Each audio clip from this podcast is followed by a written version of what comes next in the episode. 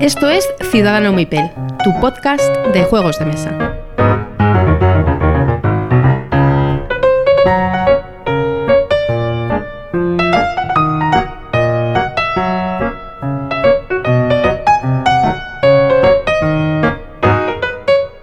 Hola a todos y bienvenidos a Ciudadano Mipel.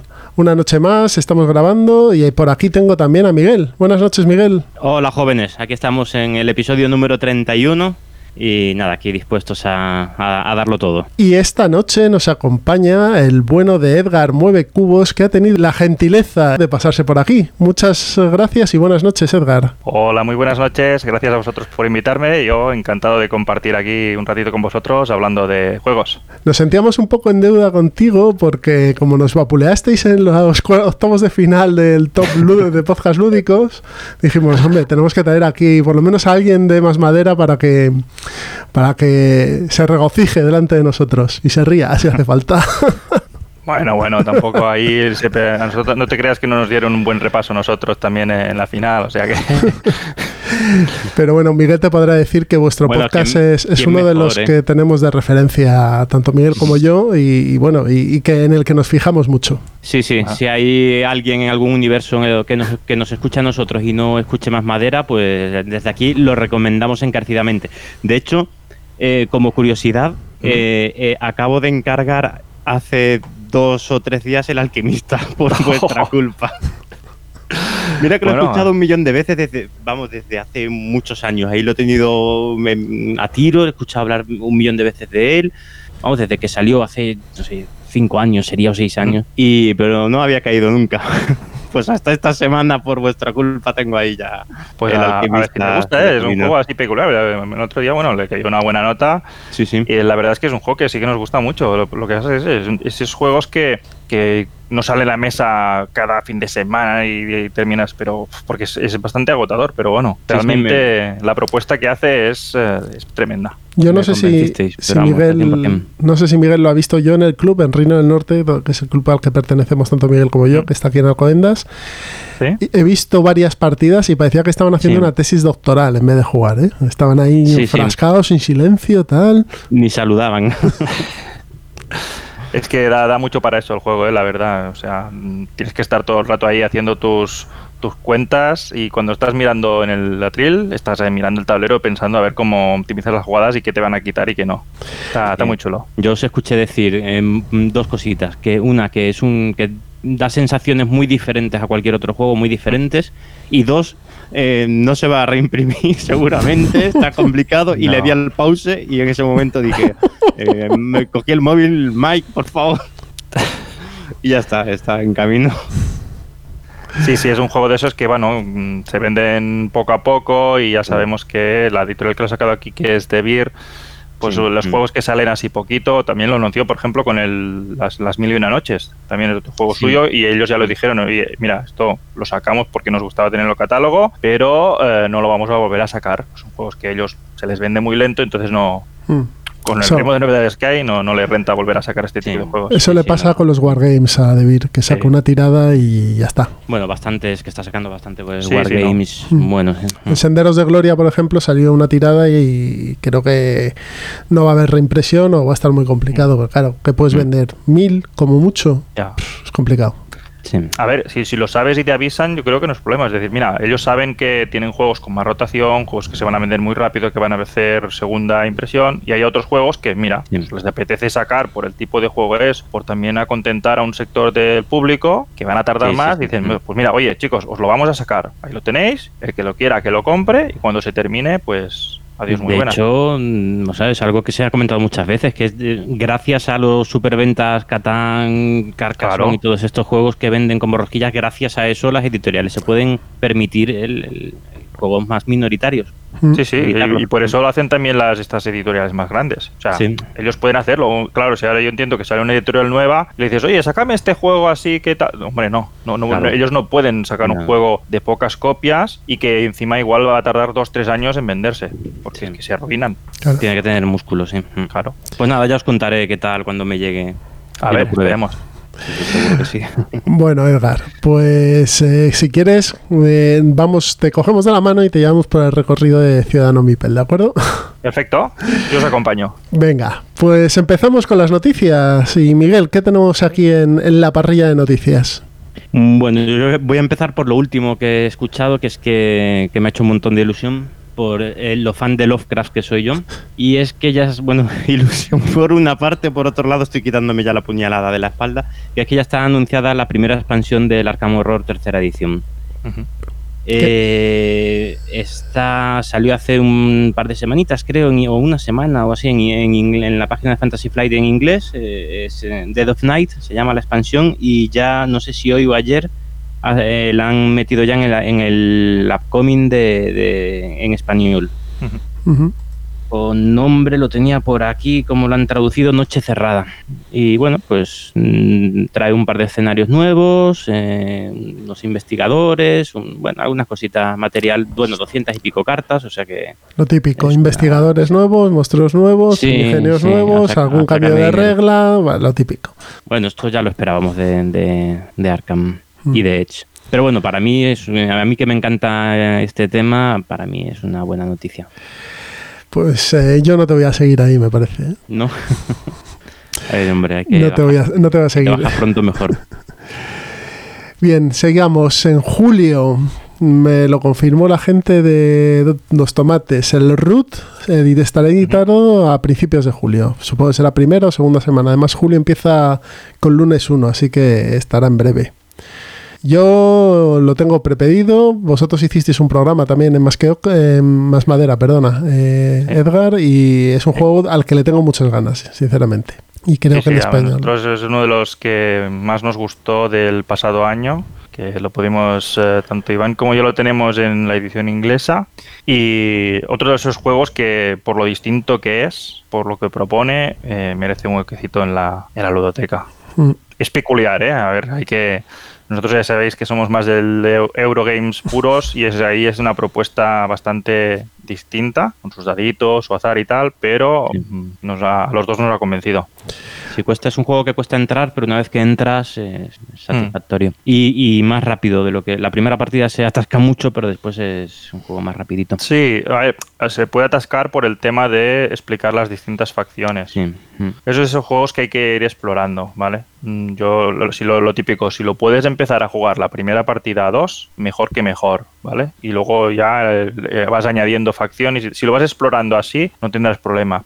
No es el típico juego que te lo coges, te lees las reglas, te lo llevas a una quedada y dices, venga, somos cuatro, vamos, venga, pues jugamos todos al root. Ala, sin miedo.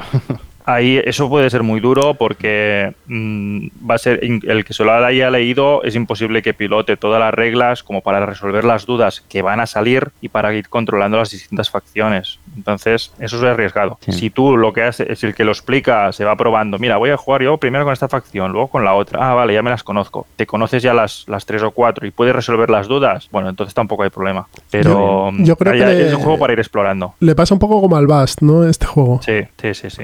Quizá Creo que aquí es, tienes- menos, es menos agudo que en el Bast, ¿vale? El Bast realmente son muy, muy asimétricas las facciones y no se parecen nada. Aquí tienes cosas en común y algunos pequeños detallitos. Entonces, mm, quizá es más fácil, ¿no? Además, el como lo que hacen en el Bast, cada una de las facciones es muy distinto y aquí mm, al final es eh, moverse en el mapa y luchar. ¿no? Ujú. Un poquito así resumido, ¿no? Cada una tiene sus, sus peculiaridades, obviamente, pero, pero hay más en común que no en el Bast. Yo por lo que he leído, las, las tres fracciones grandes, es decir, la Alianza del Bosque, la- el Nido de las Águilas y la Marquesa de los Gatos son parecidas y quizá el Sí. que es un poco más diferente es el, el mapache. Eh, sí, el mapache sería, si habéis jugado en el Bast, es como el ladrón un poquito, ¿no? Que es un solo personaje. Lo que pasa que en, el Bast siempre solo llevas a, una, a un personaje y aquí llevas toda un, todo un ejército, excepto el mapache, que él va solo Él a en plan ninja por ahí. Pero sí, es, el que es quizá el más complicado de, de jugar a- de buenas a primeras y de frenarle. Sí, es el que caza puntos. ¿Tienes, tienes partida, creo, este domingo, ¿no? Sí, al este domingo tengo partida con, con Pablo de Punto de Historia y con Alex de Mm. Jugando con los Abuelos. Tenemos ahí un interpodcast. Así ahí, que, ahí se eh, monta un buen fin de semana, pues, ¿eh? Sí, sí, sí. Sí, sí. Además, partida mañanera de 8 de la mañana. O sea que, El domingo, sí. Pero bueno, Pa- Pablo lo explica muy bien el juego, ¿eh? sí, sí. Sí, De hecho, nos ha dicho, Pablo no y- leáis nada, lo explico yo. Pues nada, lo hacemos y no leemos nada. Bueno, otra, no- otra noticia. Fukushima de David Bernal, que lo va a editar mm, los tomates también, dos tomates. David Bernal en su momento se puso en contacto conmigo y me dijo, mira, tengo este proto, ¿te interesaría probarlo y demás? Y lo estuve probando y la verdad es que Fukushima es un juego que está bastante interesante. Es un, un juego que intenta representar la, la fuga de gas radioactivo en, en la central de Fukushima, en Japón, y mediante un sistema de mayorías, mm, bueno, pues eh, logra, logra tenerte entretenido un, un rato. Es un filler un pelín más complejo. Y bueno, me alegro mucho que David le, le hayan hecho un contrato a la gente de Dos Tomates y lo vayan a editar. Así que bueno, ya lo veremos y, y yo seguiré probando el proto y creo que estará en las LES y yo le dije que bueno, que nos pasaríamos a saludarle y a, y a probar el proto ya más hecho. Así que nada, eso siempre está bien. Bueno, Está muy bien. bien, sí, sí. Muy buena Creo-. Además, creo que fue el, fue el ganador del, de la de Granollers, ¿no? Sí. Hay una, feria que se celebra eh, hace, no hace, hace mucho poco, que se hace un mes celebró. creo. Ujú. Sí, y eh, siempre ahí tienen, tenían el concurso de prototipos y bueno, de hecho han salido bastantes juegos que se han publicado de quedar primeros. Pues mira, uno más que, que Sí. va a publicarse. O sea, eso siempre está Hombre, eso ya es, ya es un aval, o sea, el, el jurado está, normalmente está el Oriol Comas y está gente así bastante del mundillo, o sea que, que está, es garantía también de, bueno, que es un juego que, que puede funcionar bien. A ver, esperemos, les deseamos mucha suerte también a los dos tomates. Sí. Que apuesten también, está bien porque combinan un poco de todo, ¿no? O sea, te traen producto así internacional y van combinando también con, con producto de autor de aquí. Sí, Que no hay, eh, hay muchas editoriales que lo hagan. Están llevando buen camino, ¿eh? Los dos tomates. Sí. Bueno, ¿qué viene después, Miguel? Que esto, esto es tu terreno. aquí. Pues bueno, yo ya no sé cuál es mi terreno, ¿eh? que estoy ya entre wargames te- temáticos y de todo, pero bueno, que la siguiente, bueno, buena noticia, otro juego que van a editar en español mm, es el, el Barrage, que va a ser editado por Maldito Games. Esto salió hace, bueno, hace ya unas semanitas, ¿eh? lo que pasa es que como grabamos de mes en mes, pues se nos Sí. acumula aquí el, el trabajo. Es un euro duro, bastante durete, que ha salido, bueno, todavía no ha llegado el Kickstarter y, y, bueno, tiene que estar a punto, creo, ¿no? Eh, sí, sí, sí. De hecho, creo que está. mm, yo me metí en el, en el Kickstarter y está a unas tres semanitas, decían aquí Europa, unas tres semanitas de llegar. O sea, el mes de julio va a ser un festival. Sí, sí, sí, se está juntando ahí en, en julio. En julio viene Pues sí, también. sí, el otro, otro que creo, ficha ¿no? para, para Maldito, que, que arrasa con los juegos duros. Eh, Sí. Hay, hay que tener editoriales para todas y bueno, a a menos eh, Maldito barre bastante los juegos duros, que es de las, de las pocas. Sí, sí, sí, cierto. En este me metí y estoy deseando que me llegue a ver qué, a ver qué tal está. A ver qué tal. Yo sé que estaba, había una copia en ese en el año pasado. Bueno, una copia, digo una copia, pero mm, igual eran dos. Tampoco había muchas mesas Sí. y había bastante cola para probarlo. Y la gente que lo probaba salía bastante encantada. ¿De qué sí, yo también he es? escuchado muy este? buena, muy buena crítica. ¿De qué autor es? Pues creo que es de Pues, una combinación de italianos, ya sabéis, Ah, que vale. los italianos que se entremezclan entre ellos, Sí. pero no te sabría decir cuál es, ¿sabes?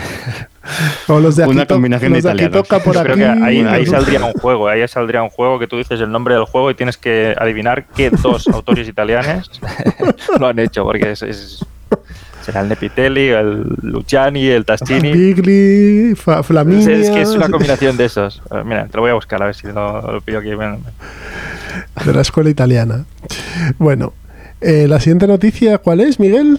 Bueno, eh, tenemos aquí apuntado en la escaleta eh, eh, en la edición de Más que Oca del Danny de Purple, pero Sí. estoy juraría que ya lo dijimos en la- el episodio anterior. Yo creo que no, ¿eh? ¿No? Yo, No. A, a mí me parece que sí, Jesús. Yo creo que lo que pasa es que eso, que como grabamos de mes en mes, hace un mes este juego estaba saliendo, estaba, se, empe- se empezaba a hablar esto- y ahora ya está pasado. Esto es fácil, porque me voy aquí y veo la escaleta del episodio anterior. Pero bueno, la, la tengo aquí que ya al lado.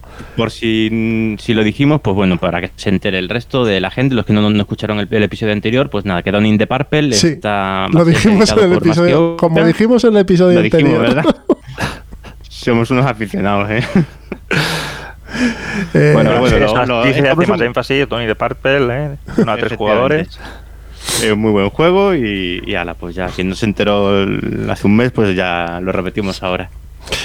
Donnie de Purple, muy recomendable, sí. El siguiente es, venga que voy a el atacaros. Es tuyo, claramente. Voy a atacaros a los bolsillos. Esto es Los Autos Locos, eh, editado por Edge. Mm, este es un juego de Cool or Not. No tiene fecha prevista, eh, pero tiene precio, que son 50 euros. Pero 50 euros esto tiene trampa.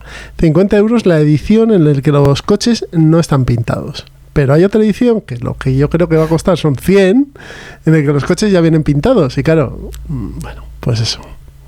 Bueno, oye, 50 por los coches a lo que estamos acostumbrados, aunque estén sin pintar, eso le da una capita Este lo vimos en, las Game On, ¿te acuerdas? Que estaban pintados. Sí, lo vimos en las Game On y la verdad es que tenía buena pinta. A mí el tema no me llama nada, pero bueno, pero para fans de... Yo soy muy fan de los autos locos. Y, me acuerdo, y lo que he estado viendo es que, bueno, pues tú vas, es un, es un circuito en línea, ni es un circuito cerrado ni nada, con un inicio y con un final, y vas y van pasando cosas, supongo, en cada etapa del circuito, como en la, como en la serie. Pues nada, un, un, un, arrastra bolsillos va a ser esto. Sí. sí. Ahí va aprovechando el tirón de, de la, de la generación de los 80-90. Claro, pero esto es, vamos, a, vamos, a ver, las miniaturas son, son, muy bonitas y pintadas queda, o sea, si, te gusta la serie, está... Están estupendas, están estupendas. Pero... Y el juego ya no sé qué tal será. Pues será una castaña, lo más probable. Bueno, a ver, ya si hay un juego detrás, bueno... Lo que son son, pues 12, 12, sí, creo que son 12 miniaturas muy bonitas. Punto. ¿Qué más tenemos por aquí? 1987, 1942, los dos juegos que, que, el Looping Games sacó hace poco en Berkami han sido fundados y requete fundados.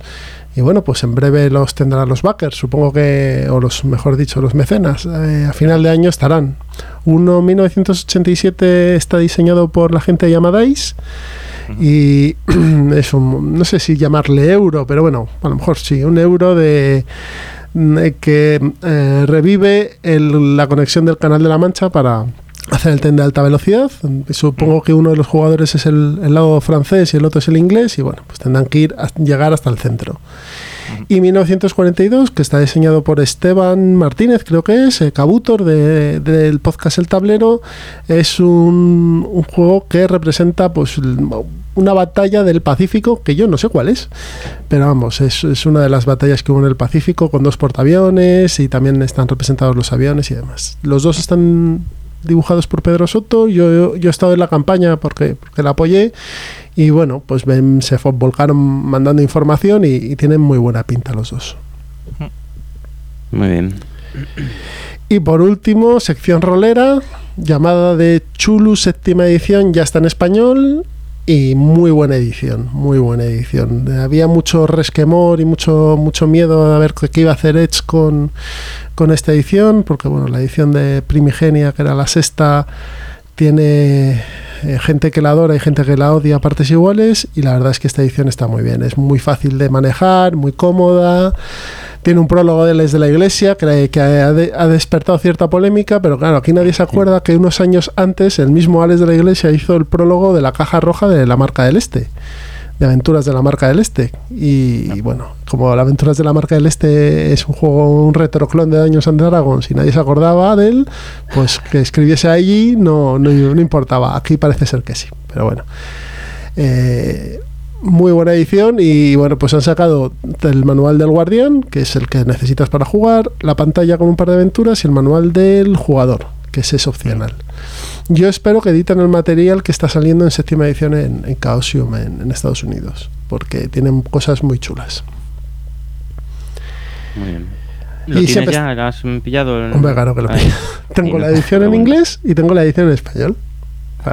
Muy bien o sea, que habrá campaña en, el, en, el, club. Pues campaña complicado, aventura seguro, pero campaña complicado porque las campañas necesitan un tiempo y, no es al lo final, Al final voy a caer en una partida de rol fácil, de 20 años. ya sabes. Siempre está abierta las puertas. Tú a rol no le pegas, ¿no, Edgar? Ya no. Ya no, ¿no? Eh, le pegué en mis tiempos mozos, pero ya no, no tengo tiempo suficiente como para como para inventirle. Aunque yo era más de yo era más de Dungeons, Dungeons 3.5, hasta 2, también la de la del 2, la, la, segunda edición. Tú lo llegué a jugar alguna partidita, pero No, nunca entré, no sé por qué, no, en, mi zona no se estilaba mucho, llegué, a jugar una partidita, solo me acuerdo de un profundo que nos, hizo perder mucha cordura a todos y, no, no, no era, no era de... Igual más tarde lo hubiese pillado con más ganas, pero por esa época era más de, guerreros y magos y, de matar. Era lo que queríamos todos, matar cosas y robar.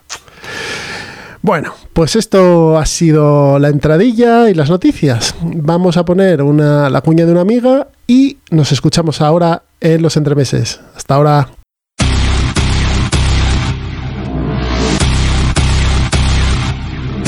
Hola, si os gusta leer, escuchad Furiosa por los libros. Por ahí ando recomendando novelas, intentando no destripar demasiado.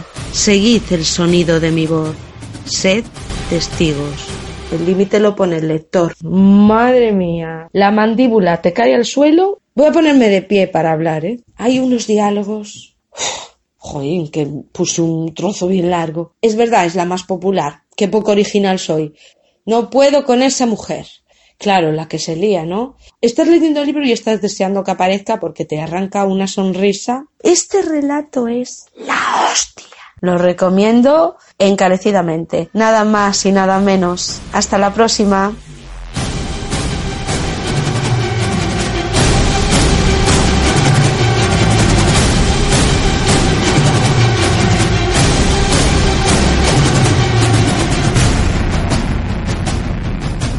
Estamos de vuelta en los entremeses y hoy nos montamos en un tren, nos ponemos el gorro de piel y empezamos a andar a través de Russian Railroads, el juego del año 2013 del amigo Hedmund Oli y Leonard Lonnie Olger. Eh, Oli muchos le conoceréis porque es uno de los autores de juegos de 18XX y el amigo Lonnie también, ¿no? Estos son de los de 18XX Sí, sí, Loni además ha sacado últimamente un par de ellos que tengo yo aquí en mi ludoteca, el 18CZ y el 18 Lilliput, si se puede considerar un 18XX, y que son dos juegos para mí muy buenos. Mejor el 18CZ, más denso, más, o sea, es un 18 con todo su con todo lo que implica, y el 18 Lilliput es una, aproximación bastante buena. Es más euro, pero lo aproxima bastante dentro de lo posible eh, a un 18.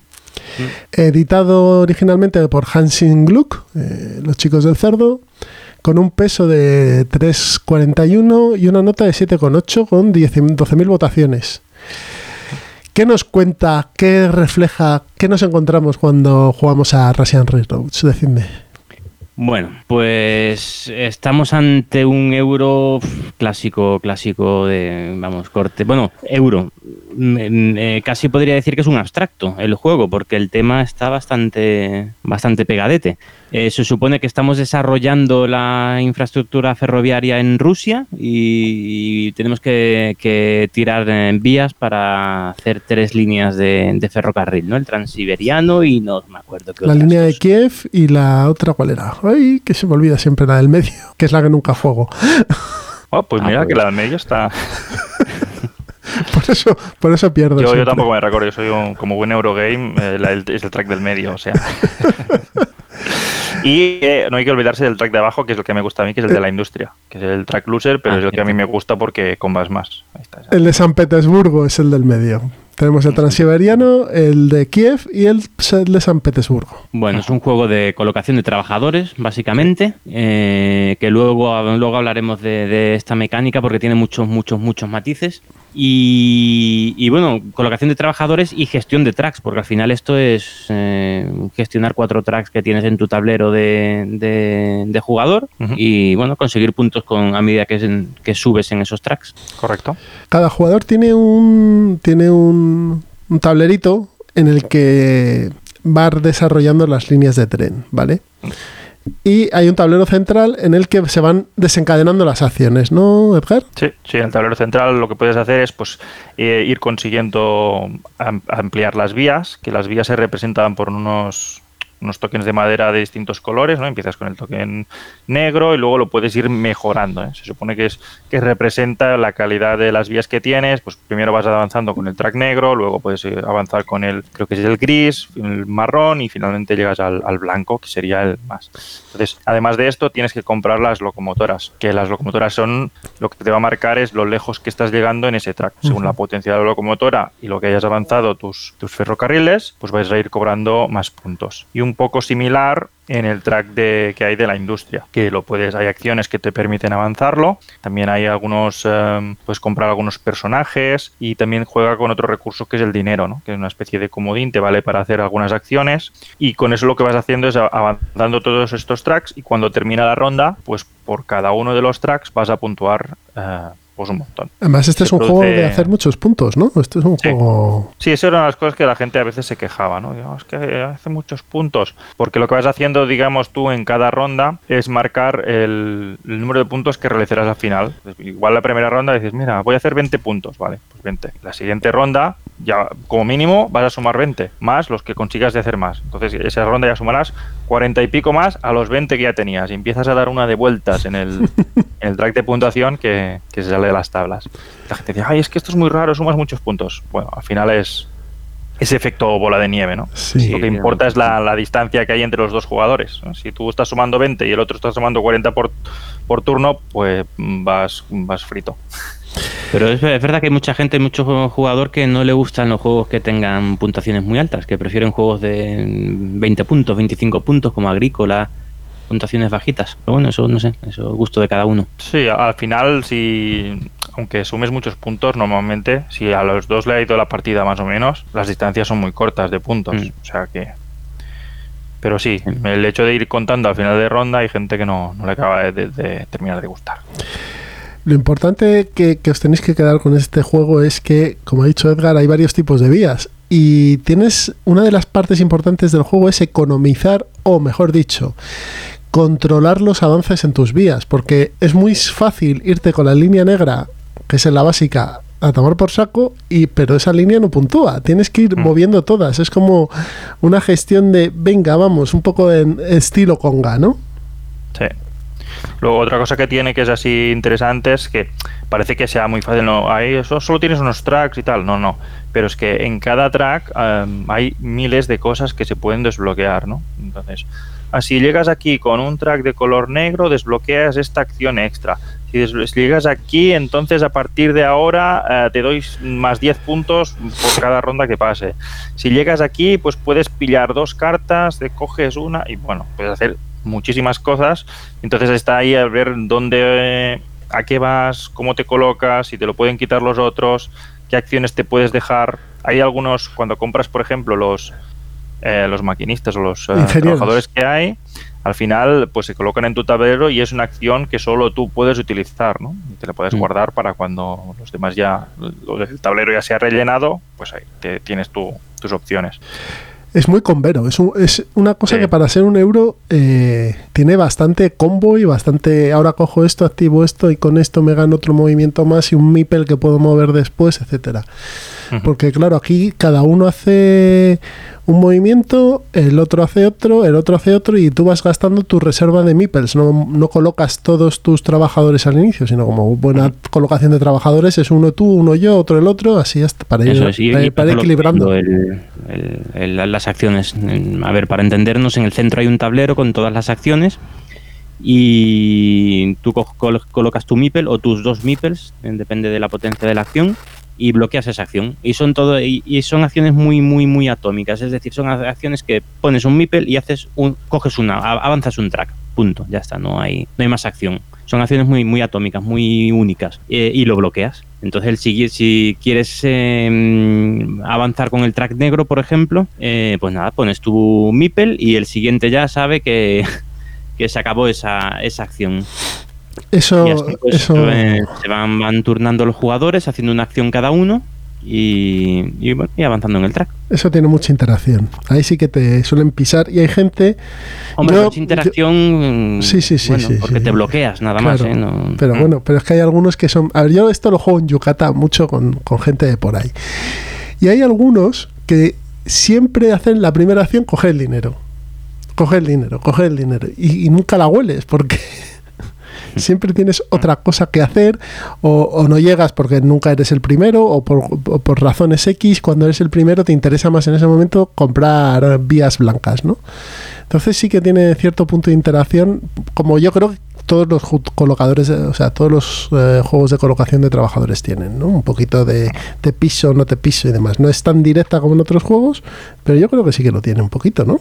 ¿Qué pensáis? Sí, yo creo que sí. Además, eh, las acciones eh, al final puedes hacer un- para una misma acción, depende de los, de los trabajadores que colocas, puede ser más potente o menos, o puede ser más costosa o menos. Entonces, mm, sí que es verdad que a veces no, no te puede, no te bloquean, que dices, mira, siempre la puedo hacer, pero vas a hacer una de peor. Entonces, ahí hay bastante interacción. Luego hay una- un tema de mayorías de los trabajadores que te puedes conseguir, que ahí también puedes luchar por eso.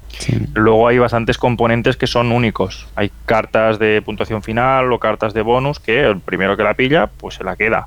O está la, la mítica locomotora de 9. Sí. que yo, yo nunca la he cogido. Eso es ahí. ¿No lo has cogido nunca? Jamás. No he llegado nunca, siempre me lo han levantado. No, Porque, bueno, es una de las. De hecho, también es otro de los puntos que causan un poco de controversia en el juego. Porque hay alguna estrategia, o sea, hay, hay unos movimientos que, que si tú los haces bien. Y es, pasa por. Hay una normalmente las locomotoras van subiendo, ¿no? Los jugadores no pueden comprar la locomotora que les da la gana. Primero hay locomotoras de uno, luego locomotoras de dos, y a la medida que van saliendo y se van, los jugadores los van cogiendo, pues van subiendo, van subiendo y vas avanzando. Pero hay unas fichas especiales que te permiten coger una locomotora de 9, que es un- una barbaridad. Entonces esa locomotora la, la encasquetas en uno de los tracks, que al llegar a 9 te desbloquea no sé cuántos puntos, no me hagáis eh, recordar, luego le metes la medalla, creo que es la medalla de Kiev que se le dice, Sí. y te, te encasquetas ahí cobrando como 50 puntos por ronda en nada, en la ronda 2 o 3. Y eso ya Entonces- es imparable. Y entonces los demás ya ni, ni te huelen. o sea, puedes hacer lo que quiere tal. Luego vendrán los defensores y dirán, no, porque cuando ya sabes jugar, nos lo dejas coger al otro. Eso, eso es lo que dice. Yo lo probé y al final luego la gente está todo el mundo ahí haciendo jugadas tontas esperando a que llegue el primo de turno o al que no pueda hacer otra cosa que dejar la locomotora al, al abasto de los demás. Y entonces se la pilla ese y ya está. Adiós, muy buena. Eso es lo que- el tonto, ¿no? Para no comprarla hasta que ya. Es lo que habla tu compañero de podcast, ¿no? Y Misut, de, de la locomotora de 9 y la medalla de Berlín. De Sí, Kiev, eso. de De Kiev. Kiev. Él defiende que no, que eso se puede combinar y tal. Él le ha dado muchas partidas y también es de los estudios de los que le da la, por, por Yucata o por... Sí, creo que es Yucata, donde se puede jugar, ¿no? Sí. Yo también lo he jugado alguna vez con ellos por online y tal. Incluso jugamos una partida 3 con, con Clint Barton, que también es uno de los fans de este juego. Mm. Y bueno, ver, sí que es verdad que no es la única estrategia viable, pero como alguien te haga la jugada, pues tienes entonces, bueno, si ya lo sabes, pues bueno, siempre habrá uno o le vas puteando el otro para que la coja lo más tarde posible Claro. pero aún así te da un buen margen. Esto creo que con las ampliaciones pues ya se reduce. ¿no? Sí. Yo no las he probado, sé que hay un par de ampliaciones, me consta. Yo he jugado una partida a la de German Railroads, que Mm. incluye algo como el carbón o demás, pero, pero jugué de oído, como quien dice, entonces, bueno. Y Iván creo que me comentó en una de esas que mm, eh, con esa expansión ya el- la, la máquina de 9 no tiene tanto peso y tal, y, y le da una, una dimensión extra. Y entonces mu- mucha gente dice, es el típico juego que dices, mira, este juego eh, llega a un punto que cuando llevas X partidas, haces dos cosas, o te lo vendes o te compras la expansión. Claro. Si te compras la expansión ya se queda en casa y ya tienes ahí un juego completo. Y si no, puede ser que, mira, que lo acabes quemando esas cosas y dices, "Mira, pues es que no me renta o es que no... Pero Y luego tienen otra que es la de American Railroads, que yo no, no la he probado. Y bueno, supongo que meterá más cosas y cambiará y modificará mo- el, el juego. Si alguno de los que estáis oyendo lo habéis probado, pues nos ponéis en los comentarios qué os parece, qué hace y qué, qué notáis y, y qué pensáis. Y bueno, pues mira, nos alegra de que, que nos lo comentéis. Pero es un juego que la verdad, yo os lo, comenté, lo comentaba antes, yo lo tenía en físico y lo vendí porque lo juego en Yucata mucho más cómodo que sacándolo a mesa. Eh, Sí, sí, te ahorras Es- todo el contar los puntos del final, no sé qué. Y colocarlo, que es un, es un poco Cristo. Es un poco es- Cristo. eso el setup del juego es bastante doloroso. Y es verdad que cada turno, el, el contar los puntos de cada turno también se puede hacer eh, un poco pesado. Y la, la otra cosa es que es un juego que también, que para explicarlo, uf, Pues Sí, eh, sí. yo- yo creo que este lo decimos también en, en Más Madera y era una de las discusiones. Ahí van diciendo, no, no, esto no, porque no lo explicas. Y, claro, si tú quieres eh, explicar un poquito qué hacen las losetas o los distintos bonus o que existe una locomotora de 9 que se puede coger a la gente, pues la, la explicación se te alarga. Si le explicas lo básico y ya aprenderás lo que es la, A- la a hostias. locomotora, pues, pues entonces no, entonces ya... Pero igual luego no le apetece volver a jugar. Claro. Sí, si le haces una. Oye, ¿por qué estás suma- sumando 75 puntos y yo 10? No, nada, tranquilo, tranquilo. Eh, Suele pasar con los novatos, ¿no? Esto. Hay Bueno. maneras. Yo, por ejemplo, igual diría, claro, es que tú el True Ages lo explicas así. Bueno, yo el True Ages lo explicaba en plan, vas a descubrir quién es Napoleón, pero por el camino rápido. Napoleón, eh, pero eh, la, Napoleón es la edición antigua. En la nueva, al parecer, no está tan. En la nueva no, no tanto, pero en la edición antigua el Napoleón lo, lo amabas o lo, lo odiabas. Fíjate, ¿qué, qué juego es el, de Through the Ages? A mí, a mí no me convence nada, pero bueno. ¿Que no? No, a mí no. no. Bueno, Me, me gusta más, me gusta más jugarlo en el ordenador que, que lo que he jugado en mesa y le he dado unas cuantas. Pero bueno, son cosas que te entran o no te entran. Sí, sí, es un juego pe- peculiar también, o sea, te tiene que gustar. Este juego, Russian Race Roads y, y también Through the, Through- Through the Ages, perdón, eh, están los dos editados por Devir. Eh, Devir solo ha editado la, la caja básica, pero las expansiones las podéis encontrar en, en formato inglés. El juego no es dependiente del idioma, con lo cual, pues si queréis las expansiones y tenéis el básico en español, pues, pues podéis comprarlas y no vais a tener cartas con texto ni nada por el estilo. Lo único las reglas y bueno, seguro que, que las encontréis por ahí traducidas. Yo es un juego que... comentar Dime. mm, una cosita que se nos ha dejado que- de- quedado. Eh, como en casi todos los colocación de trabajadores el orden de turno es tiene mucha importancia en este juego. Y de hecho una de las mecánicas que está implementada es, es el bueno no es una puja es el, el gastar una acción para, para, para mejorar en el orden de turno es decir perder básicamente perder un trabajador o perder una acción en tu turno para, Pero luego lo, para en el siguiente eh, ir ese, ese trabajador luego lo recuperas. En, Sí. cierto. Lo recolocas, sí. Es el último Está que, que pone. O sea, haces una reserva. Reservas con tu trabajador la posición y cuando has gastado todos, ese lo puedes gastar. Sí, al final lo que estás haciendo es en un turno perder eh, una bueno, perder una ronda, mm, quedarte al final de una ronda para en el siguiente turno ser el primero. Eso es. Sea, perder Sí. tiempo ahora para ganarlo después. Sí. Y otra peculiaridad, ahora me acuerdo si lo hemos contado, que está muy bien, es que eh, las monedas también te pueden servir como trabajadores. Sí, Ah, sí. eso es importante. Y eso está también es, una- es un toque original y algunas de las casillas para activarlas necesitas solo moneda o, o trabajador y moneda, ¿sabes? Si no Sí, recuerdo mal. sí, sí. Entonces ahí te obliga a, a que para hacer esa acción tengas que tener moneda. Pero luego hay un sitio que si tú dices, mira, es que no me llega, tal", bueno, pues cojo monedas y luego la siguiente ronda pues me voy a hinchar a hacer eh, acciones extras. Mm, Para contratar a, a los ingenieros, creo que Sí, también para para contratar a los ingenieros moneditas, ¿eh? es solo monedas, sí. sí. Y lo de cambiar un trabajador por moneda es lo típico que te acuerdas. Solo o sea, después de media partida te acuerdas cuando lo hace otro y dices, hostia, es verdad que yo llevo toda la partida sin poder hacer. Maldición. Hasta que llega el otro y dice, sí, Pues aquí meto dos, pero si solo tienes un Mipel ya, pero es que es una moneda. ¿Cómo que eso es una moneda? Pues eso. ah, no te lo expliqué. Bueno, Bueno, pues Vaya, ya, la no siguiente partida. Toma la locomotora. y de paso la locomotora. Bueno, pues yo creo que, en mi opinión, es un juego recomendable, ¿no? Eh, Mm. para todos los que os gusten, sobre todo la temática de trenes y los euros de mm, colocación de trabajadores. Dime. Para mí particularmente, a, mí me parece más que recomendable, a mí me parece un juegaco enorme. ¿eh? A, mí, a mí me parece muy, muy buen juego, mecánicas súper sencillas, eh, mm, denso, que terminas eh, con la cabeza, hombre, no como con, contabais como el alquimista, pero terminas... eh, espesito, No, ¿eh? es- terminas es, es un espesito. juego que tiene, tiene para explorar, tiene sus Mm. combos. O sea, el hecho de que haya las distintas piezas, de descubrirlo del track de, de la industria que también tiene sus cosas. Es muy convero, eso está muy bien. Si, si os gustan estos juegos que, que haces una acción, que luego te dispara otra y luego subes ahí y haces un turno de esos que dices, ¡guau!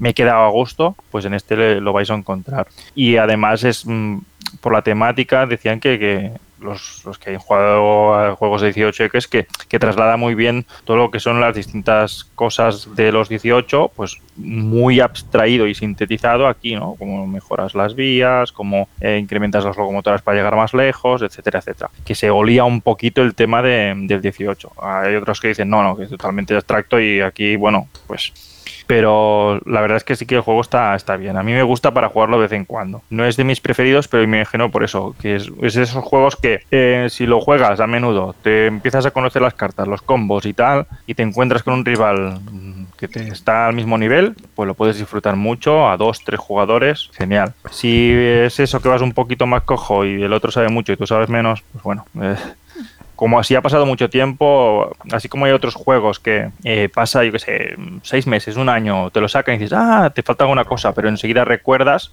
este es más durito para, para acordarte de todas las cosas y todos los pequeños detallitos. Por eso podéis hacer lo que hago yo, que es que mantengo siempre una partida abierta en Yucata y como se puede ir jugando poco a poco, pues de vez en cuando entras, haces tu movimiento y otra cosa, mariposa. Oye, pues mira, invítame a una partida, Jesús. Vale. Sí, sí, que este le, he dado poco. Es que ah, lo bueno de, los juegos de colocación de trabajadores en ese formato es que tú haces tu movimiento y te olvidas y ya cuando te toca otra vez mm. miras y ya ves un poco y pum, y lo vuelves a hacer. Un poco, un poco ajedrez, ¿no? Como quien dice, vas haciendo los movimientos. Bien, pues yo creo que, Dime. Que, ¿Cómo lo calificaría Edgar? ¿Un ébano? no, un roble, creo que no llega. Lo dejaríamos en un roble. Aunque creo que incluso le di un, le di un KO ahí, un plan palo. Uy, para mí es. Yo es que soy, ya sabéis que yo soy flexible como un Junco. Y depende del día que me pillas, tira para un lado o tira para otro. A mí me gusta, yo lo sigo manteniendo, de hecho no, no me lo he sacado de la colección, pero no es de esos que me, que me apetezca sacar, pero más que nada por lo que os comentaba, ¿no? Es decir, es que ahora me acuerdo de las cosas, pero hace tanto tiempo que no he jugado que para sacarlo y explicárselo a alguien, pues no, no, me atrevería. Dijo, me tendría que repasar otra vez el manual para poder explicarle. Entonces, este tipo de juegos que les pasa esto, pues mira, se me queda ahí. Pero no, yo le, valoro que el, tema de, de los juegos, lo bien engranado que está todo, salvo esa locomotora que a mí sí que me chirría un poco, pero bueno. Pero sí, yo creo que se quedaría en un roble, un buen roble. Un buen roble. Que luego si no me, van a dar palos. Gana el punto extra por, por sí, él le dio un ebanaco además. Sí, sí, sí. A él le, gustó mucho. ¿Iván le dio un, Sí, claro, Iván, Yo le, creo que sí. le encanta eh, este juego. De hecho, es el que defiende que la locomotora de 9 está muy bien como está. Claro, como siempre la coge él, ¿qué va a decir? sí, así cualquiera. Ay, pues yo le, yo le pondría un Evanaco también, ¿eh? Yo soy más de la opinión de Iván. Bueno. Bueno, pues si queréis, eh, pasamos a la, a la charleta. Venga, por mí va bien. Venga, vamos. Venga, vamos a darle. Hasta ahora.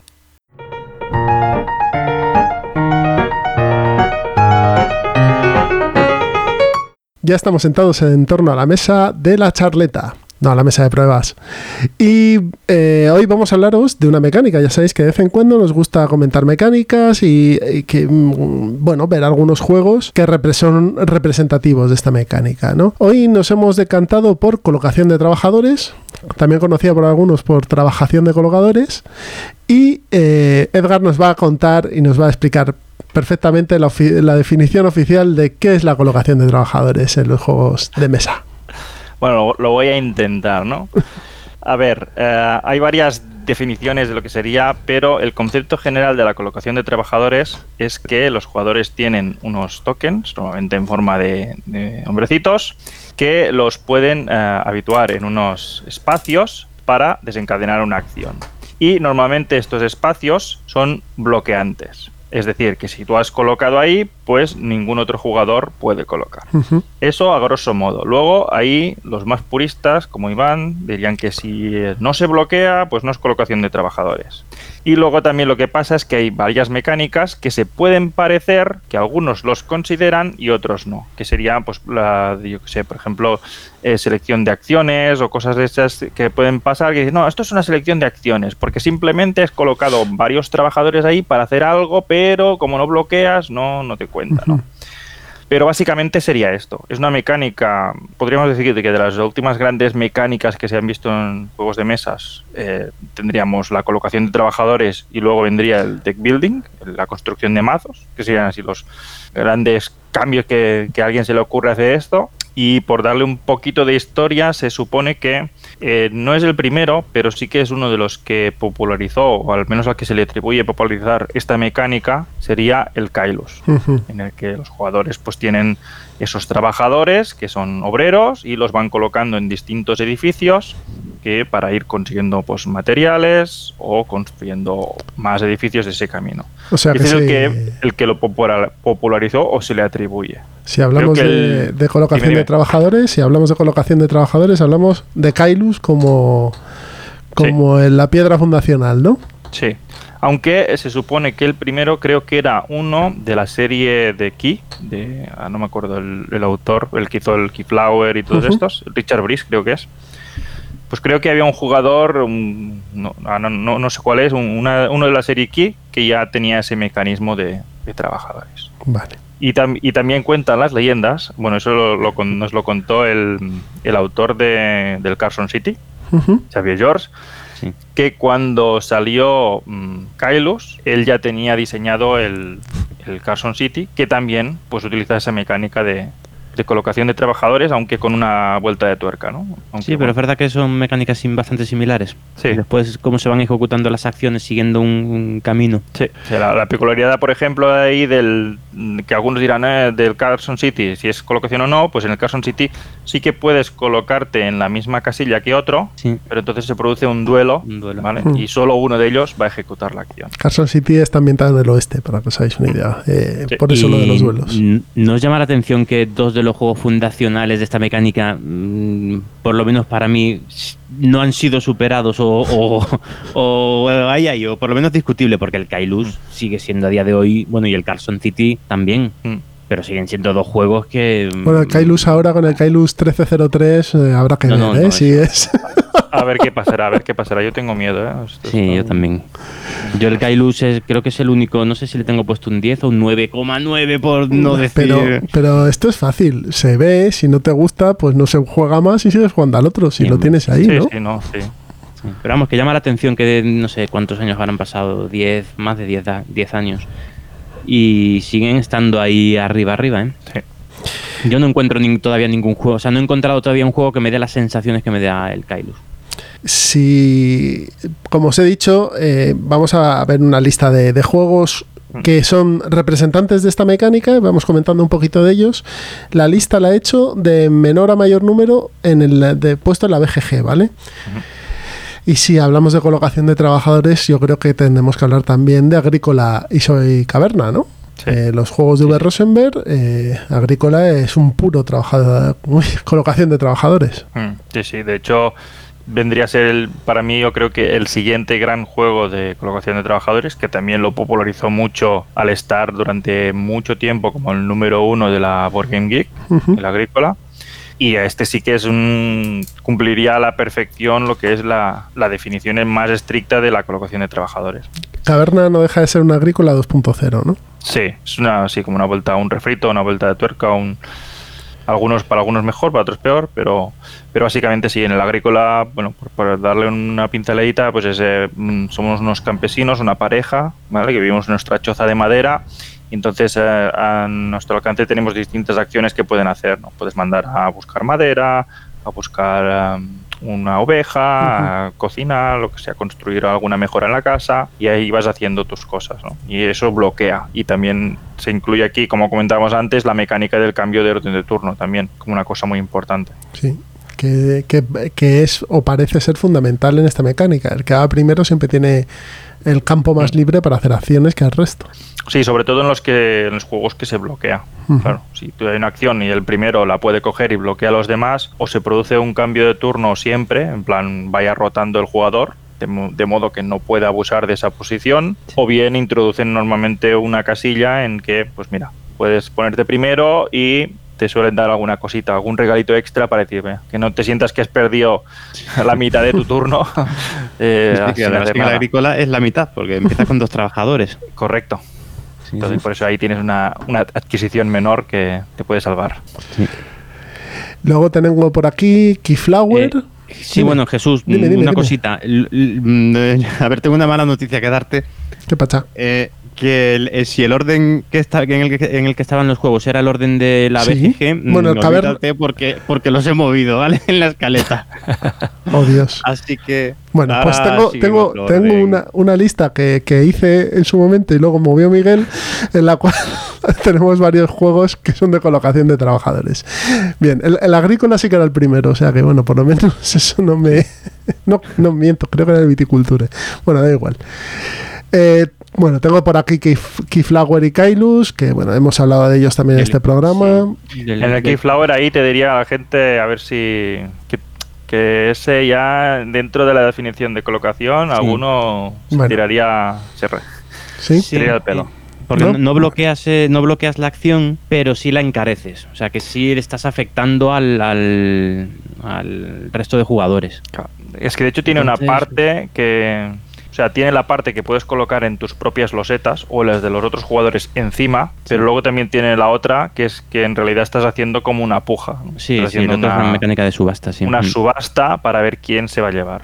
O sea, tiene una parte que se podría considerar em, estrictamente colocación, aunque uf, es como parte de un mecanismo. Pero Bueno, bueno, le ponemos- es un juego que le me encanta, ponemos ¿eh? Ahí, comillas. independiente de esto. Pero bueno, hay, que- hay que diferenciar que eh, las clasificaciones o, o lo- o esos nombres que les ponemos a las mecánicas al final es un- como una ayuda para identificar más o menos de qué va el juego y, Sí. y ayudarnos. De hecho, este Pero- juego, el Keyflower, tiene es una, es una mezcla de, de muchas, muchas mecánicas. Claro, tienes ahí de hecho, todos, parece- colección de sets, lo que sea. Sí, sí. Es un, es juego muy, com- muy completo, Keyflower.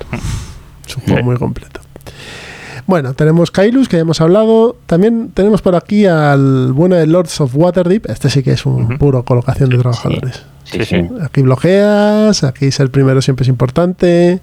Además tiene un buen tema, o sea, es un juego, vamos. eh, De este hemos hablado, ¿no? Aquí, Miguel, de Lords Sí, of sí. Waterdeep hablamos en su momento. sí, hemos hablado sí, y, más de una vez. Sí, sí, es un juego que nos Y gusta es un mucho. juego que A mí me merece mucho la pena y está a buen precio por ahora. Sí. O sea que- Sencillote, es muy sencillote este juego, muy es no sé, no sé qué tiene este juego, pero es agradable de jugar. Es, es, Es que es de Daños and Dragons y, y todo lo que es de Daños and Dragons está bien.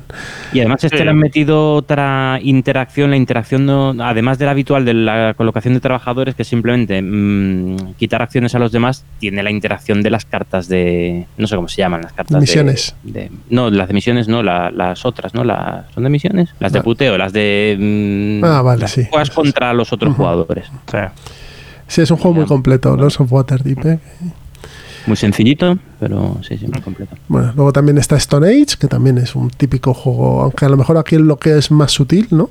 No, bueno, aquí eh, sí que es de hecho es colocación y, y bloquean porque hay Sí, determinados sí. espacios y lo único que luego te habilitan, esos trabajadores lo que hacen es habilitarte para tirar dados en algunas de las casillas, no en todas. Mm. Pero sí, sí, mm, para mí uno de los mm, es el que se suele hablar como el típico de decir, mira, quiero una colocación de trabajadores, pero que sea bastante asequible como para introducir a no jugones y tal. Pues uno de Stone Age es uno de los que suele, se suele recomendar. Sí, sí, juego de introducción. Y además Mm. es que es una mecánica en general que eh, a los nuevos jugones yo creo que atrae mucho. Es, es muy intuitiva. Es muy Mm. Y a los, y a los niños. Sí, y a, lo- y a los niños. Porque el, el agrícola a dos jugadores, yo lo juego mucho con, con mis críos. Y como Mm. es muy visual, pones aquí el bicho y te dan una madera. Pues lo Claro. coge. Y además cuando terminas tienes ahí toda la granja montada y hace Sí. mucha- eso está muy bien. Sí, tienes sí, satisfacción esa. El, el vicio de las, de las ovejas y las, y las vacas y demás. Luego tengo otros tres aquí: Viticulture, Orleans y el banquete de Odín. ¿Qué os parecen? Banquete de Odín es un puro colocación de trabajadores. Lo que pasa es que hay tantas acciones que bloquear Sí. alguna es complicado. Bloquea poco, pero hombre, las bloqueas. Tú tienes, su- tienes tus trabajadores eh, y las acciones están ponderadas. Necesitas de uno a cuatro trabajadores para, para hacerlas. Entonces, bueno, hay, no, no recuerdo si había 60 y pico, creo. 62, 62, me- me suena. 63. Mm. Sí, Sí, eh, acciones. Entonces, bueno, eh, si te bloquean la que tú quieres coger, siempre va a haber otra, otra acción similar, otro camino para, para conseguir tu objetivo. Yo, ¿no os parece un comentario? ¿No os parece que a este juego le sobra lo de lo del patchwork? Bueno, no sé, le da su puntito. Sí, sí, pero, pero ver, es un juego que me, a ver, hace yo creo que hace dos años que no lo juego, pero pero me echaba una partidita. Yo también, pero el tema que tienes que es que abruma mucho. Primero abruma mucho las acciones, luego todo el tema de, y las islas que te puedes coger. Ahí me hacerte tu puzzle. Sí, lo de la isla ya, ya eso, es de, eso ya es de pro, las islas. No sé, a mí me da la sensación que quiso combinar demasiadas mecánicas. Sí. Es que yo creo que eso del, del, del, del puzzle el puzzle, luego las, eso que les da la vuelta y les cambias de color y luego sube. Sí, el dado, que ahora cojo y cazo con el dado, y pero sí, pero no, demasiado. yo, no lo he vendido, ¿eh? yo todavía lo tengo en la luz. No, si el juego está bien, el juego está, mm. está fenomenal, lo que pasa es que eh, a lo mejor está tiene demasiadas capas, ¿no? Eh, quitándole algunas quedaría un juego mucho más pulido. ¿Y Viticultura y Orleans, qué, qué os parece? Mm, yo no, no, los he jugado estos, estos dos. Viticulture también un, es un juego de estos de mm, muy sencillito, quizá incluso más sencillito que, Stone Age. Colocación de trabajadores también puro. Y yo lo he jugado solo una partida y el básico. Y a mí me gustó, me pareció muy correcto. Eh, la gente lo que dice es que en solo se queda corto y luego con la expansión, creo que se llama Tuscany entonces ahí sí que es muy completo. Y, y, más si tienes, porque de este juego hay mil versiones y había, luego lo, volvieron a sacar en la versión esencial con cosas reducidas y tal, pero la gente que tiene las versiones originales con todo, que hay no sé qué de los quesos y no sé qué, dicen que es un juego muy completo. Yo a eso sí le veo. El Orleans ahí tienes combinación de las dos mecánicas, ¿no? Bueno, colocación no me acuerdo. Eh, si tienes las, las losetas que al final son los discos que los metes en la bolsa y luego sí que los eh, sacas y los colocas. Pero los colocas normalmente en tu tablero. Entonces ahí no, no te está, no estás bloqueando a los demás. Vendrían los puristas y te dirían que no. Esto no, vale, ¿no? que no vale. Que esto es backbuilding, no, esto es selección de acciones. Porque al final metes ahí los tokens y luego te. No sé, yo no, yo no, no soy tan radical en eso. Pero bueno, a mí el Orleans es un juego que no me terminó de convencer. ¿No? No. Eh, a mí, bueno, de hecho, es, tiene la fama de ser mi enemigo público número uno. pero bueno, yo es más, más leyenda que, que demás. Pero bueno, es, es como las leyendas, ¿no? De vez en cuando hay que ir avivándolas sí, sí, sí. para que no queden en el olvido. Pero yo, yo lo jugué cuando salió el, ese año de las mecánicas de backbuilding y tal. Y lo jugué a dos, que no era su mejor número. Eh, además eh, salió con alguna que otra loseta que estaba, o alguna otra ficha que estaba mm, bastante rota y el juego no, no está del todo finito. Siempre me dicen, no, pero pruébalo ahora porque ahora con la expansión se queda un juegazo de, del copón. Y siempre digo, no, no, no. Ya, no, mejor no, ¿no? lo que digo, las leyendas hay que, hay, que, mantenerlas. Bueno, por aquí tengo otros tres, que es Zolkin, Leab y Robinson Crusoe, que he alucinado bastante cuando lo he visto en la lista eh, de la BGG como mecánica de colocación de trabajadores. Robinson Crusoe, colocación de trabajadores. ¿Qué diríais? Bueno, sí, la mecánica al final es lo que tienes, ¿no? Tienes como unos Mm, es lo de siempre. Claro, yo este es que lo he jugado bastante en solitario y no tienes competencia con los demás para decir, porque al final lo discutes. Oye, yo voy a ir a buscar madera, pues yo haré esto, pues yo haré lo otro. Pero sí que la mecánica para activarla, pues o vas con un par de peones, que entonces te garantizas la acción, o puedes decir, mira, voy a intentar hacerla así con menos tiempo. Entonces metes con, vas con un solo token de madera y ahí tienes que tirar dados a ver si, si tienes algún percance.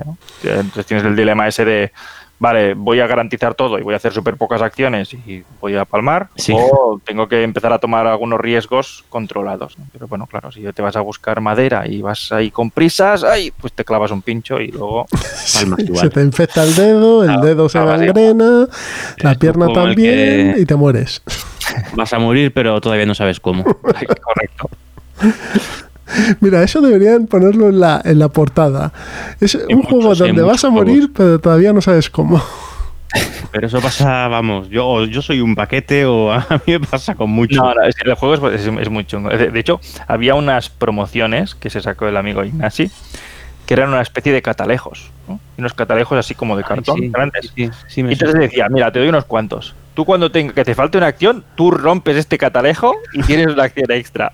Pero tenías que romper el, el, token en plan, venga, va, tengo la acción extra. Porque era con ayuda en plan, vale, pero claro, si no te puedo dar aquí una ayuda infinita, te doy estos tokens que los tengas que romper para, si no lo haces allá tú con tu conciencia. bueno, Tolkien y Leap sí que son Le Abre sí que son dos juegos puros de colocación de trabajadores, ¿no? Zolkin. El, el Leab, sí, sí. Bueno, Le Abre es colocación de trabajador, pues eso tienes uno. El trabajador. Sí, sí. Y, también es de sufrir. Lo que pasa es que ahí uno por lo menos va a ganar la partida. No es como el Robinson Crusoe que, que no hay forma. En el Leab por lo menos uno gana, pero qué forma de sufrir, ¿eh? Madre mía, madre de mi vida.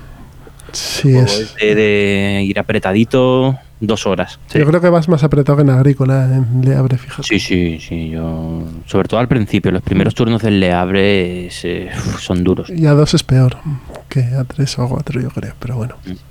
Y el Tolkien, que me encanta, es un juego que me gusta mucho, mm, colocación de trabajadores, pero también con una mecánica muy curiosa porque los trabajadores a medida que están, que están en una acción, o sea, no, no, no haces tu acción inmediatamente cuando colocas un trabajador, sino que lo vas, se va potenciando a medida que lo vas dejando en su, en su sitio o turnos. Sí, va aprendiendo, ¿no? Como quien dice. Y luego tienes la, ya. que es la descolocación, que es cuando lo sacas. Descolocación de trabajadores, sí, cierto. Zolkin, que es de otro de la caterva de los italianos, ¿no? Sí. Y ahora tiene su segunda parte con el Teotihuacán. Segunda, ¿Es segunda parte del Zolkin? Bueno, no Se que- supone que sí, que es la Mm. continuación.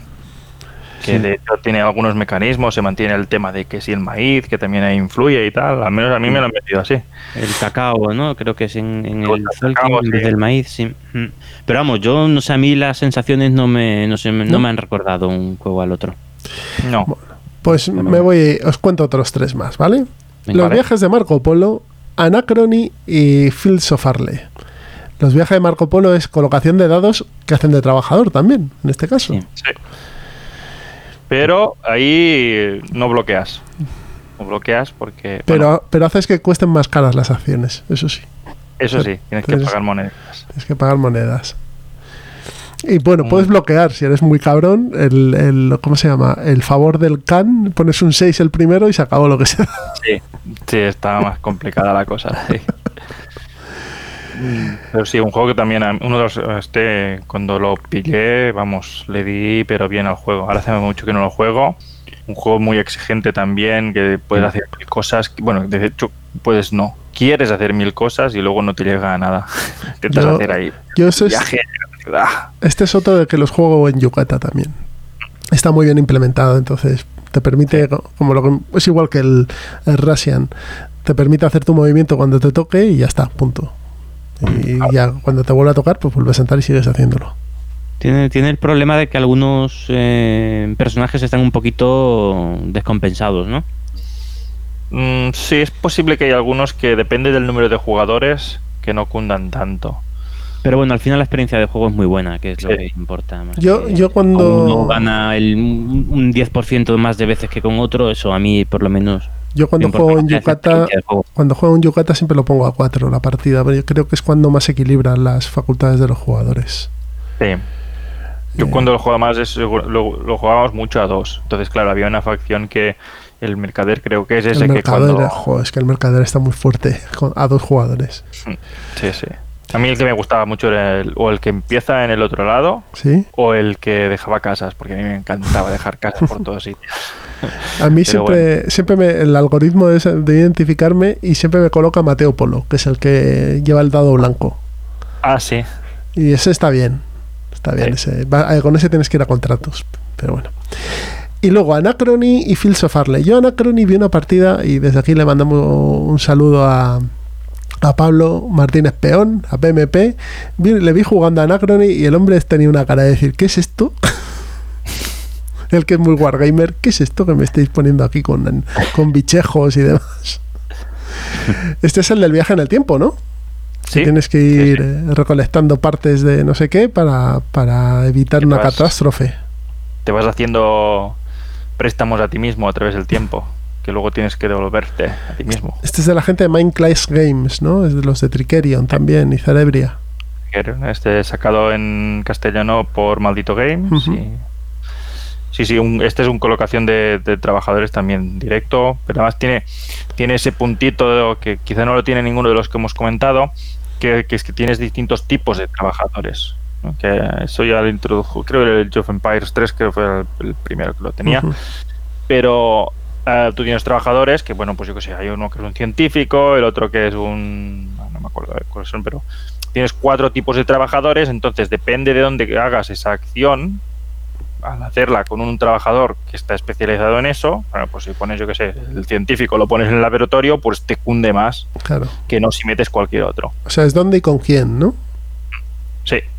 Y además tiene como dos partes, con que haces el turno, primero tú mandas tus trabajadores para preparar una especie de mechs, Ujú. especie de trajes, exotrajes, creo que le llaman. Y luego esos exotrajes van a salir fuera y van a poder hacer determinadas acciones en otra colocación de trabajadores que tienes externa. Pero con el tema ese de viajes temporales está, está muy, muy chulo. La verdad es que tú lo ves montado y, y Sí, sí, es un mucho la cantidad de iconos y cosas que hay. Pero cuando lo juegas, al final dices, "Buah, pues no es para tanto eso. Al final es mm, coger esas cartas, tienes distintos tipos. Gestión del agua, está bien, está muy chulo. ¿eh? es un poco lo que le pasa a Trickerion, ¿no? Que Trickerion tienes el tienes el, eh, el tablero y hacer el mapa. El tablero que es una cosa salvaje y luego seguro que no es tan complicado como así a simple vista parece, ¿no? Mm, Eso es, yo este, mira, este de los, de los pocos que, que había que hablamos que no, no lo he probado el Trickerion. Nu- nunca me, se me ha puesto a tiro. El tema de la magia a mí no. Mm. Pero no- magia, magia de verdad, o sea, ilusionistas. Sí, sí. Eso no lo he probado. Fields of Arle, juego de colocación de trabajadores estilo V. Rosenberg, ¿no? Sí, puro y duro. En este caso, la diferencia es, bueno, el toque que le añades que tienes fase de invierno y fase de primavera. Entonces las acciones disponibles o son unas o son las otras. Pero también bloqueo de, de acciones, ese, colocación de- al, al puro estilo. Y ya los últimos que, antes de llegando al 100, eh, los últimos que aparecían eran el Troyes, Sacadores del Mar del Norte y Arquitectos del Reino del Oeste. El Trua, perdón, el Trua. El Troa y Sí, Teotihuacán. Aquí el Troa saltaría Iván y nos diría todo.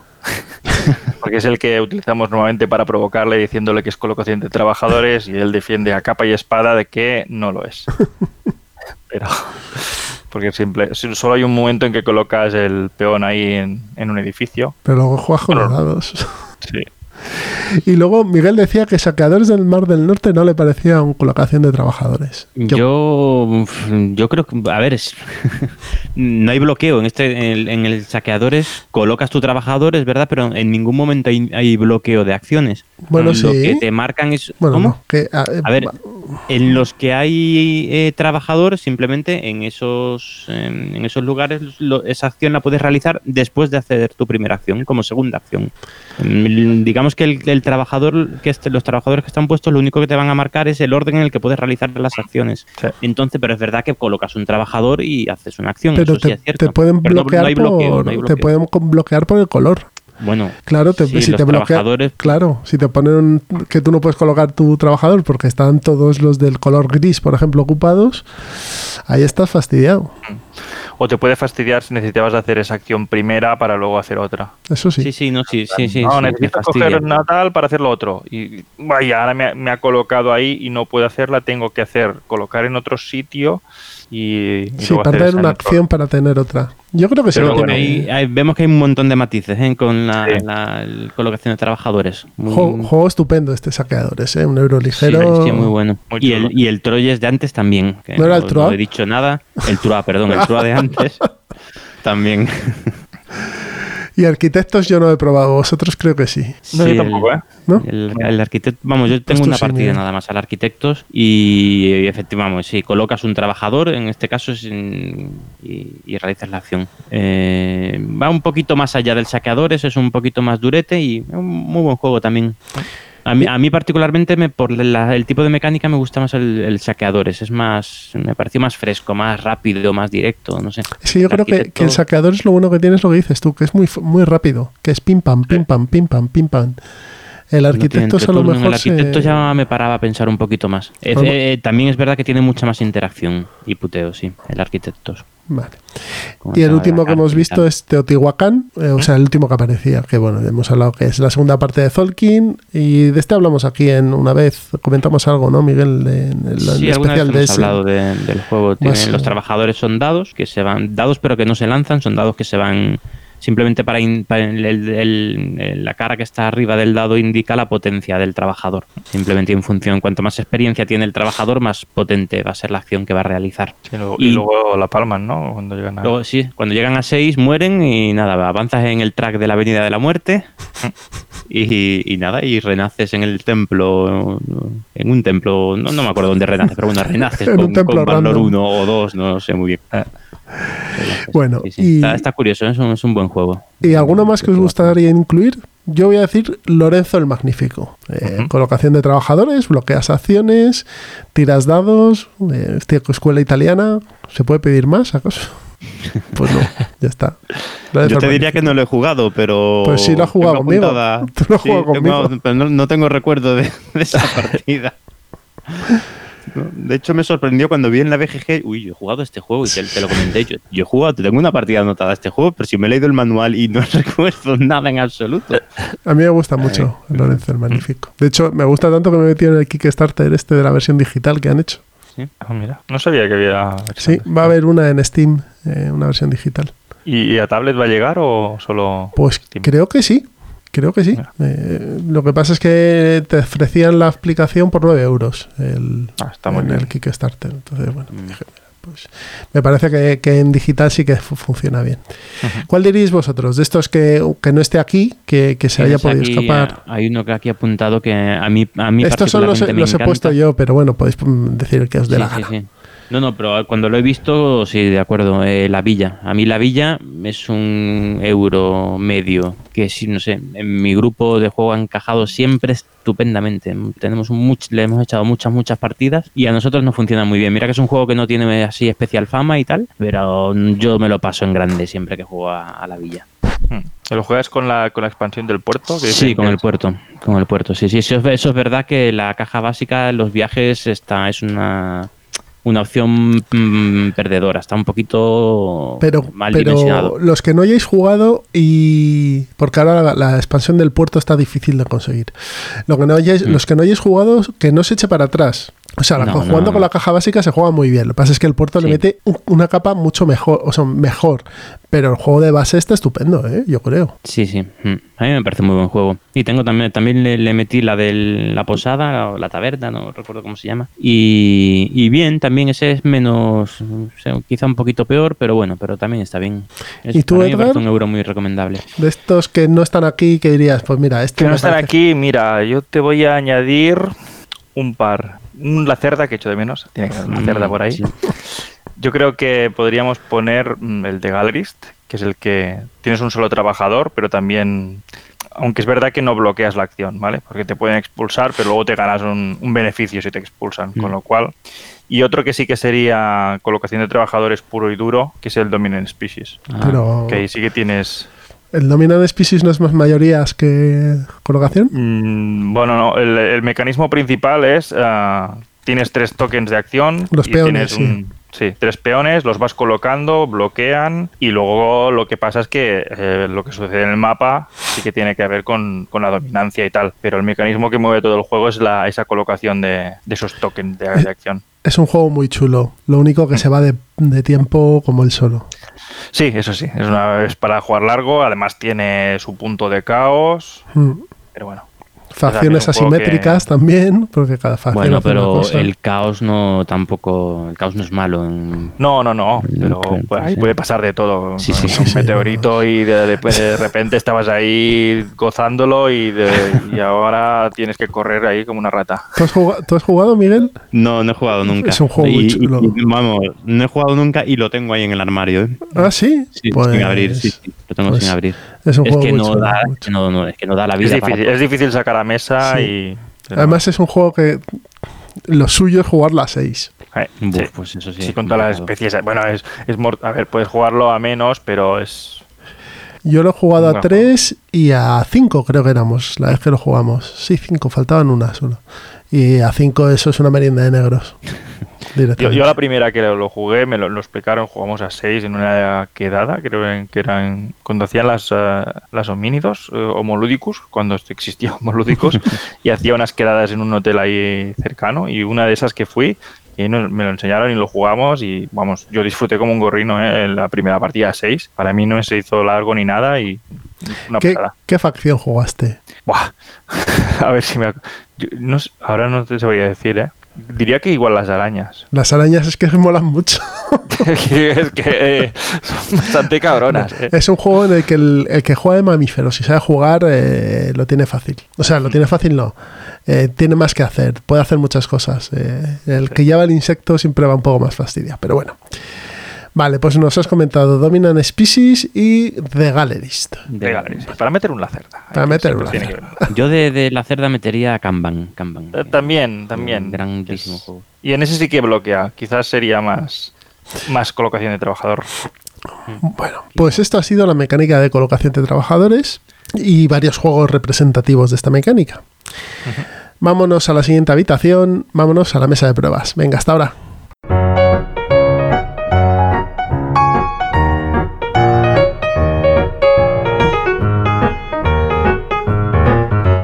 Ya estamos sentados alrededor, esta vez sí, de la mesa de pruebas. Y hoy nuestro ilustre invitado nos va a contar qué ha estado jugando estos últimos días. Pues mira, estaba ya un poco desesperado porque llevaba varios días eh, sin jugar.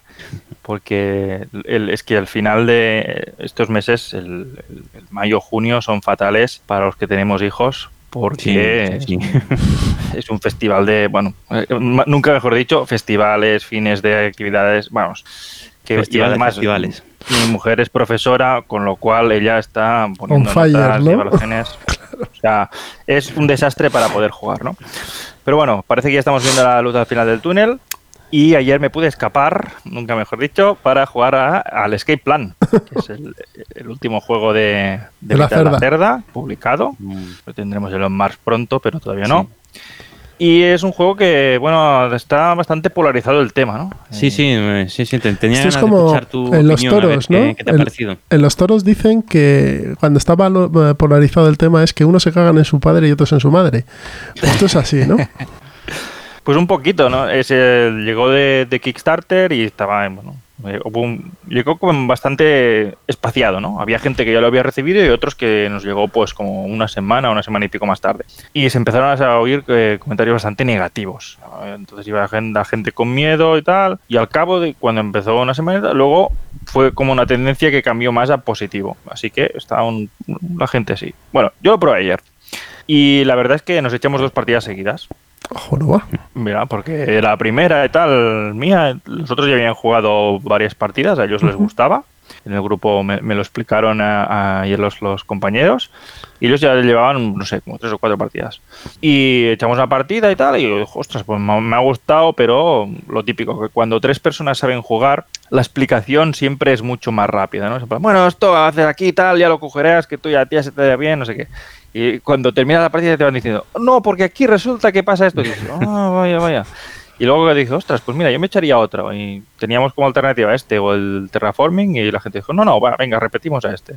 Y la verdad es que eh, a mí me gustó. No me pareció la, la- ninguna ningún imprescindible o un juegazo en plan, buah, pero a mí me entretuvo muy bien. No sé si ya porque iba con la expectativa de en plan no te va a gustar, ya verás que toda la gente dice que es un que es muy plano, que no sé qué. Mm, A mí me, me- me pareció, sí que es verdad que tienes quizá menos opciones que, que en otros juegos suyos. Pero Sí. bueno, para, para poner un poquito en situación, el juego es, ah, se supone que somos unos ladrones y tenemos que escaparnos de la ciudad. Entonces tenemos nuestro plan de escape ten- tenemos ahí dinero escondido por todos los sitios, algunas casas seguras y tal, y tenemos tres días como para intentar rescatar el mayor botín que podamos y eh, salir de la ciudad por una de las tres posibles salidas, que algunas de ellas las va bloqueando, digamos, la policía. Y al final solo queda una.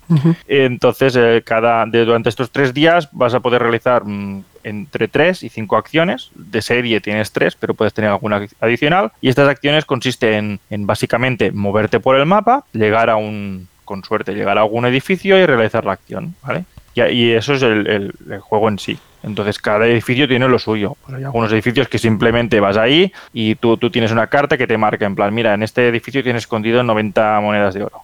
Pues bueno, 90 billetitos. Bueno, pues me voy a ir a coger esos. Y también puedes reclutar, mientras haces esto, pues reclutas ayudantes, em, tienes los setas de... vas consiguiendo una especie de dinero, tienes un dinero que te sirve durante la partida para contratar matones o, estas cosas, y luego tienes el dinero cuando te escapas, que este simplemente son puntos. Tú te estás haciendo los tres turnos y en la última ronda te, pues tienes que conseguir escaparte. Y entre los que se escapan, el que se ha llevado el mayor botín, pues es el que gana. Y tiene una, la mecánica que me, gustó más, eh, quizás en el final de la partida, que es muy tenso, porque el dinero que vas consiguiendo es, escaso y lo vas gastando para, para librarte de las heridas. Y el problema es que el primero que se escapa, pues lo hace gratis. Pero el segundo ya tiene que pagar 5 monedas para poder escapar. Y el tercero y cuarto, 10 monedas. Y 10 monedas es una barbaridad. Y además tiene que ir pagando una moneda por cada acción. Correcto, correcto. Sí, vas muy apretadito. Con lo cual yo la primera partida, obviamente, no supe calcular el dinero, llegué a la última ronda con dos monedas o tres y, dije, y ya me decían, o te largas o aquí te quedas. Y sí, sí, tuve que la primera acción del último turno, en plan, venga, me largo. Y, la segunda partida dije, bueno, esta la voy a hacer mejor. Al principio conseguí un montón de dinero y cuando llegas al tercer turno miras detrás de la pantallita del maletín y dices, pues estoy igual, ¿eh? y en ese caso hice un poco de farol, ¿no? En plan, sí, sí, no, tengo dinero para salir. Ah, ah vale, vamos a hacer acciones. Y en la segunda acción, directo a la salida, y digo, pero no tenías dinero. Y levanto la pantalla, no tenía ni una moneda ni nada. Y todo. En plan rata, ¿eh? Pero bueno, no conseguí ganar ni una. Al final hubo un jugador que sí que él se quedó con las 10 o con 20 monedas y cuando los demás habíamos salido el tío se repasaba la ciudad y luego escapaba pero con la calma. ¿eh? o sea que es algo un poco diferente a, los La Cerda que, que se han publicado antes. Yo creo que sí. Aquí hay al final vas descubriendo el mapa y hay menos localizaciones. Algunas de ellas, incluso cuando van los jugadores, se van cerrando. Entonces, en tu turno, al final, calculas mm, los tres pasos que puedes dar y hasta dónde llegas y, haces esa acción. Es muy sencillo. No, no tiene em, como más recorrido de... Además, al ser tres turnos, es bastante directo. O sea, es un juego que lo que vas a hacer es visitar localizaciones para conseguir dinero y salir. Algunas cartas te pueden dar alguna ventaja u otra, pero eso es simplemente lo que vas a estar haciendo. A, mí me, a mí me entretuvo. Lo que pasa es que dices, no, igual yo que sé, ahora lo saco la semana que viene, ahora saco la otra. Igual te diría, hombre, pues mira, ahora sí que se me está haciendo un poco repetitivo. Pero los juegos de Vital normalmente ya son así. Son, como son muy centrados en una temática y tal, al final es que el Kanban es lo mismo. En plan, vale, mm, hago coches, hago coches, tal, y ya está, no. Sí, sí, pero... a mí me ha parecido un juego muy, muy entretenido, que es, lo, que, es lo que busca. De mecánicas es de, los más sencillos, sí, de, de, la cerda, y, no me parece que esté sobrecomplicado como para eso. Es muy sobrecomplicado para ser un familiar. Pues mira, a mí me parece que de mecánicas es bastante sencillo. Tampoco se me hizo largo, no sé. no, no, a mí me ha cumplido. O sea, creo que empezamos, si eran, no sé, 7.30 o por ahí, y eh, en, nada, en tres horas, con explicación, igual, no, igual con explicación empezaríamos a las 8, pero eh, en, nada, en, a, cuatro jugadores nos echamos dos partidas tranquilamente en tres horitas. Hmm. Sí, está, muy bien. Y recogiendo y montando y tal. Hmm. A mí me parece un juego eso, divertido, muy divertido. Yo me, lo he pasado muy bien. Sí. Muy bien, pues esto ha sido Escape Plan, eh, materiales estupendos. Lo estuve viendo en el club que iban a jugar una partida y jo, vaya tela. Sí, sí, no, la producción está muy chula. ¿Y qué más has jugado, Edgar? ¿Qué más he jugado? Pues mira, uh, estrené otro mm, que, mira, mi mujer se fue así de un intercambio con, la escuela y le trajo al, niño un regalo, un juego que encontró por ahí, que es el King Domino. Anda. Que fue el, fue el Spiel des Jahres 2017, creo que es. Sí un juego muy, muy familiar de Fight Duty. No, no, no, Catala. Bruno Catala, siempre los confundo los dos. Y nada, pues lo, estrenamos. Un juego súper, súper familiar, muy sencillito, que combina eh, la colocación de losetas con la peculiaridad de que las losetas pues tienen forma de, de domino. Ah. Eh, y, la verdad es que es, es, muy sencillito y para jugar con los niños pues está muy entretenido. A ellos les encantó.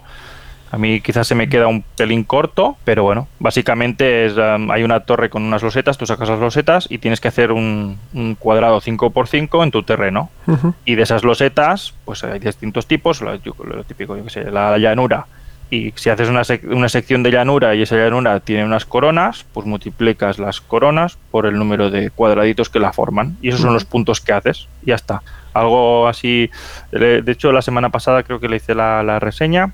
O esta, esta semana era. Y, em, y hablaba de eso. Y lo comparaba también con, con, por ejemplo, un mecanismo muy similar en Caravana de Noroeste. Mm.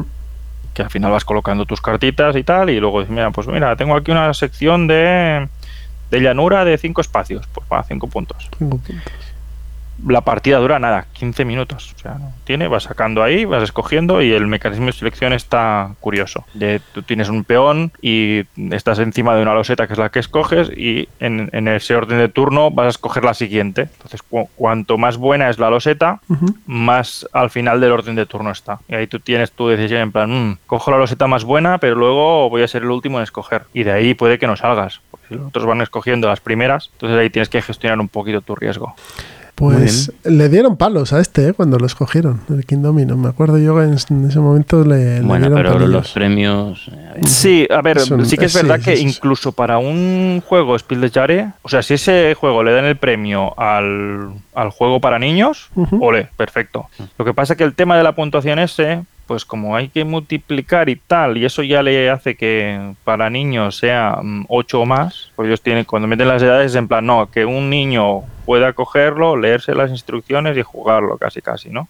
A ese rango. Entonces, claro, mm, ahí quizá, pero sí que es verdad que es muy, muy flojito. Eh, comentándolo con Iván me decía, ostras, está la, la secuela, que es el Queen Domino, que ese tiene un poquito más de miga y ese para Eurogamers, pues bueno, te puede valer. Pero yo ya lo, recomiendo eso. Si quieres para jugar con los niños, para tener algo distinto, en que te lo juegues en 15 minutitos, pues te puede valer.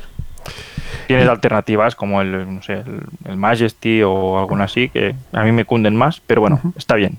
¿Y alguno más, aparte de estos dos, de este Escape Plan y King Domino? Pues mira, voy a añadir uno más para no alargarnos tampoco mucho. ¿Qué voy a decir? El otro que sí que antes de, que llegaran las vacas flacas que jugamos bastante con mi señora es el Gaia Project, que es uno de mis preferidos ahora mismo. El juego, digamos, la, la versión número 2.0 del, del, Terra Mística, juego sacado también aquí por Maldito Games de conquista espacial y es un juego duro que le gusta a mi señora, o sea que yo si se lo propongo y dice que sí, encantadísimo. Eso siempre. Si propones algo y te dicen que sí, siempre. Sí, sí, y este además, porque si no es en plan, no, algo cortito. Uy, no, pero este es larguete. Este, este, es larguete, este es larguete. Nosotros jugamos Bueno, a dos no te creas. Bueno, hay, hay que sé, a dos igual es una horita y media o así, pero bueno, como a ella le gusta y fluye bastante rápido, pues... ¿Cuánto fue la última partida que jugamos tú y yo? ¿Que jugamos a tres? ¿Tres horas? Eh, pues cerca estuvo, sí.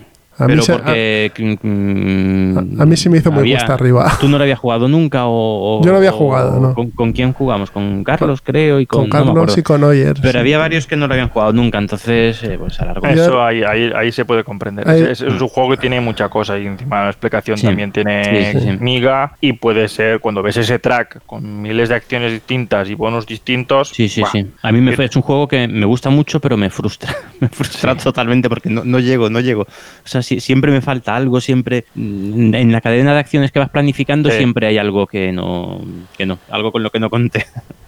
pero eso es lo que me, lo que me gusta de él, es, esa exigencia, ¿no? Ese, Que, tú estás sudando, incluso a veces el otro jugador va a la suya y tú estás ahí y te frustra de no, no poder conseguir esa acción que te faltaba, un recurso que no sé qué. pero a mí...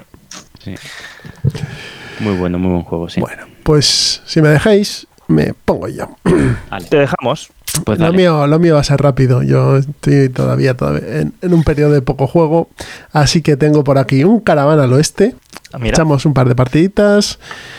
Y bien, pues es un juego que funciona muy bien a, dos jugadores. Eh, montar el, el, terrenito, ir cogiendo tus cartas e intentar cumplir los objetivos. Muy, mm. muy interesante. También le di al telón de acero, que es el, el juego, el, el Toilet Struggle en 10 minutos. No sé si lo habéis probado vosotros. No, yo no. Del Uno Nova. Es un juego muy chulo, es un, juego de. representa lo mismo, la Guerra Fría, con, cubos de influencia y demás, pero son 18 cartas y, está muy bien logrado, la verdad. De estos juegos pequeñitos de la serie histórica de Ludonova que están muy bien. De Jugamos momento, un- entre los dos juegos que has dicho, llevas 30 cartas nada más. Sí, sí. Sí. Cada lo es. Aquí. Cero, mira tú. No, y no va a haber muchas más, ¿eh? Te seguro. Eh, jugamos también aquí un castillo de Borgoña, que estoy ya también dándole muy duro en Yucata al castillo de Borgoña, y muy bien, me, me gustó bastante. Eh, Arboretum, llevo, llevo ya como cuatro partidas. Eh, bueno, pues luego hablaré de él en el plan malvado. Eh, a mí me está funcionando bien. Es cierto que de dos a tres jugadores se, se notan diferencias y que a tres es más difícil controlar que a dos. Pero bueno, me parece que es un juego bastante interesante. Y, y saber lo que es una jacaranda, pues mira, siempre está bien. A mí me pareció, me, me pareció un buen juego, entretenido también. Sí, es, una cosa es un rapidita. juego muy entretenido. Me, me pareció, sí. The. Gallerist, que lo jugamos el otro día, el pasado, la, Mm. la semana pasada, ¿no? Sí. Eh, no, la semana pasada, no, este lunes. Qué narices. Jugamos este, Este lunes, lunes, pasado. sí. Eh, era mi primera vez jugando al The Galleries. Yo le tenía muchas ganas porque el tema me interesaba mucho y tengo que jugar otra vez porque no me dejó del todo convencido. verdad. No me lo puedo creer. No, no, no, ¿Qué es lo no. que no te gustó? Eh, no, no es que no me gustase, es que quiero probarlo otra vez. Quiero Es que con, jugarlo con con, más hacer la, soltura. la primera partida no te puedes fiar, ¿eh? porque el- siempre eso. se va muy perdido, siempre estás más Sí. atento a hacer bien toda la cadena de, de- de acciones de cada, de cada acción. Es fácil que se te olvide subir la, la, El la de o tal, o no sé, es fácil. Que A se- ver, a que mí, se te pase. eh, eh, como Pero cuando eso lo tienes interiorizado, el juego es- A mí el concepto, el, el tema me parece que es, es- mm, está muy bien. Eso, iba a decir espectacular, bueno, está muy bien. O sea, es muy novedoso, es algo diferente, pero quiero probarlo otra vez con, sabiendo más, porque eh, ya disfrutas más de lo que tienes que hacer o lo que no tienes que hacer. En la primera partida Sí, vas un hombre, poco hay, hay cosas que en primera partida ni las hueles. O sea, cuando ves la columna esa de todo bonus y tal, el mercado exterior, luego que va a haber una obra que se va a subastar al final de la partida y dices, ¿eh? Eso es. ya luego para otro día. y luego cuando ya has jugado la primera te das cuenta y dices, "Oh, eso es bastante interesante, ahí hay un dinerito. Eso, eso es. Sí, sí. Eso es, es- está- estaba tan luego- perdido que creía que ganabas por puntos de fama, no por la pasta. O sea, que con eso lo digo todo. Hombre, También tiene... mm, eh, sé, se me ha ido lo que iba a decir. Bueno, una producción muy buena, eso sí que tiene. sí, eso sí. Ah, no, no, lo que te lo iba a comentar ya, ya me ha venido, que es mejor a tres o cuatro jugadores, ¿eh? que lo, lo jugamos a solo dos y en este tipo, este tipo de juego el Gallery le pasa lo mismo que al Kanban, que con tres o cuatro jugadores, en este, este juego se basa en aprovecharte del trabajo de los demás, Hmm. como, como en el Kanban, en este también tiene mucho de eso. Hmm. Y con a dos jugadores cada uno va a su, a su autor y, y se olvida del resto, entonces ahí pierde un poquito. Hmm. Y termino esto con un Fantasy Realms, que echamos unos cuantos y, y la verdad es que me ha gustado. Me ha gustado mucho. Me parece un está juego muy muy, bueno. En total 50 cartas, de alguna más. Pero vamos aquí. Entre Caravana del Oeste, Telón de Acero, Arboretum y Fantasy Realms. Me parece que está Ah, muy Fantasy curioso. Realms ya solo ya son 53, ¿eh? ¿Eh? Pues No, Arboretum, 54 si trae el bufón. son, Arboretum son 80. Sí, bueno, Mira. pues alguna de alguna que más. Pero bueno, Fantasy Realms, un juego recomendable, barato, un filler rapidito. eh, bueno, Sí. pues está muy, muy con Vero, está muy bien. Sí, sí, sí, muy buen juego. Sí, Con totalmente. lo de que acuerdo. sí. Miguel, es tu turno. Venga, pues yo, bueno, he jugado muchos de los que has dicho tú, los, los, los jugué contigo, como el del Fantasy Realms o el Arboretum, así que nada, de esos ya paso de largo. Y luego esta semana he jugado eh, Guerra del Anillo, bueno, estas semanas he jugado un par de partidas a Guerra del Anillo y, uf, madre mía, qué pepino de juego, ¿eh? O sea, si te, ju- si te gusta el, el mundo de Tolkien, esto es un, un obligado. Qué bueno, qué bueno, qué tensión, qué, qué, no sé. Qué temático. Me encanta este juego, muy, muy Yo temático. este sí. le tengo, le- me gustaría jugarlo, ¿eh? pues no, no, no. Eso es un, muy Pues, es un juego muy sí, chulo. he tiro. Y- y- tentado de pensar a ver si. Lo que pasa es que me da, este es para más grandes. Digo, a ver si puedo introducir al niño ahí en el mundo de Tolkien. Pero tu chaval todavía Sí. es pequeño, ¿no? Es muy pequeño, sí, tiene, va a hacer 8, o sea que. Sí, entonces, entonces hay que tener un poquito de un poquito de paciencia, sí, todavía. Y por eso me contengo, ¿eh? pero es que al final lo tendré que pillar porque esto se va a agotar y no lo van a reeditar. Y es un juegazo, ¿eh? O sea, yo disfruto, eh, cada partida la disfruto y en cada partida es, es- estás bien, estás viviendo las películas, pero con, con distintos mm, sucesos. O sea, hay partidas en las que se corona a, a Aragorn, otras en las que no, partidas en las que la sombra conquista a Rivendell, por ejemplo. Mm, Se pasa, pasa de todo, pasa de todo. Así, es, es muy, muy Es muy entretenido. temático, o sea, es muy temático, pero en algún sentido. O sea, no es que tenga un tema pegado, no, es que vas viendo el tema mientras vas jugándolo. Y, y eso hay pocos juegos que lo consigan, ¿eh? Sí. Luego, ¿qué más he jugado? He jugado a Le Havre, eh, que bueno, pues ya lo conocéis, es un juego para sufrir Que, como, ta- que vamos, también es muy pocos, temático. pero que me lo paso en grande. Eh, lo he jugado a dos jugadores y a ver si un día, de, yo creo que esta semana va a caer una partida a tres jugadores, así que bueno, eh, bueno, el 2, 3 es lo suyo, le Sí, A mí sí, sí. a 4, 5 no me termina de convencer. no, eh, sí, sí, estoy de acuerdo. A, a dos va muy bien, a dos va, va- va muy bien. Y yo creo que quizá el número 3. Sí, 3 está muy bien. ¿Y qué más? Luego he jugado al Arkham Horror tercera edición, que desde que salió lo tenía un poquito abandonado y nada, he jugado un par de partiditas y me, me parece muy, muy buen juego. Me parece... Me, me sigo quedando con la segunda edición, pero ya por cuestión de, no sé, casi de costumbre. De, de- es un juego con, el que he jugado mucho. Bueno, es que la segunda edición y la tercera edición no tienen mucho que ver. Sí, son juegos distintos, sí, sí, eso es cierto. Mm, sí. Pero bueno, que está, este, la tercera edición es se parece más a la LCG que, que a la segunda edición, la verdad. Y, y bueno, y ese es el otro juego al que le estoy dando como, como siempre, el Arkham Horror LCG, que han caído unas cuantas partidas más. Esta Sí, vez yo por de- circunstancias tengo la campaña parada, pero vamos, en cuanto vuelva a tener aire, a ver si me termino Danwich y empiezo con Carcosa. Para mí es, un- es, una, dra- es una droga absoluta el, el, LCG este, madre mía. Y mira que tardé en, en meterme, pero uf, a saco. Y nada, pues más o menos eso tampoco me voy a meter en... Me he jugado unas cuantas cosas más, pero de otros juegos que ya, de los que ya hemos hablado muchas veces. Así que, bueno. Bien, pues antes de irnos al plan malvado, y dado que tenemos al bueno de Edgar aquí con nosotros, es tradición que más madera. Eh, los Tenemos- invitados, los invitados pasen por, ¿cómo se llama? Eh, Edgar, lo que le hacéis a los invitados. Por el plan malvado directo, ¿no? No, no, no, no, no. En más madera les paséis por la rueca, La ¿no? rueca. Sí, sí. Pues nada, dado que has salido de casa y te has venido aquí, vamos a prepararte una pequeña rueca muy sencilla porque la hemos hecho nosotros y somos gente Sí, de, así y de, de es muy sencillita, no, no, sin miedo, sin miedo. ¿Has hecho alguna alguna vez, eh, Edgar? Eh, creo que me hicieron una, pero y hace mucho tiempo. y Bueno. Ben también me hacía alguna cosa similar, un juego que se llama de, de rama en rama, creo que era. Sí, el de Rama en Rama famoso. Pero bueno, va, eh, ¿Te ves preparado? no me lo esperaba, ¿eh? esto no me lo esperaba. No te lo Me pillado aquí. Sí, sí, esto no estaba metido en la escaleta. Ya veo, ya. Bueno, pues si queréis empiezo, empezamos. Esto era, a ver, Eh. esperad un minuto, que esto hay que hacerlo bien. Estos son cinco minutos, ¿no? Bueno, eh, ahora la última versión que hacemos, que es más, más amigable con la gente, es la, la primera ronda la hacemos sin tiempo, sí, y, vale. pero sin pausa, y luego dejamos un minuto para hacer la repasada. Mira, muy pero bien. bueno, eso cada podcast a su gusto, ¿eh? No, no, nosotros- el- lo que me digáis, yo, yo, me, yo me presto a lo que me digáis vosotros. Nosotros vamos a, a beber de las fuentes originales y eh, empezamos la primera ronda sin tiempo y luego la siguiente con, me has dicho un minuto, ¿no? Bien. Sí, un minutito. Le van a quedar muy poquitas. eh. Sí, vamos, esto, si se lo hace en la primera ronda, fácil será. Eh, Empiezo yo, Eh, Miguel. ¿Quién lee las preguntas? Eh, Jesús, tú que tú, tú tienes mejor.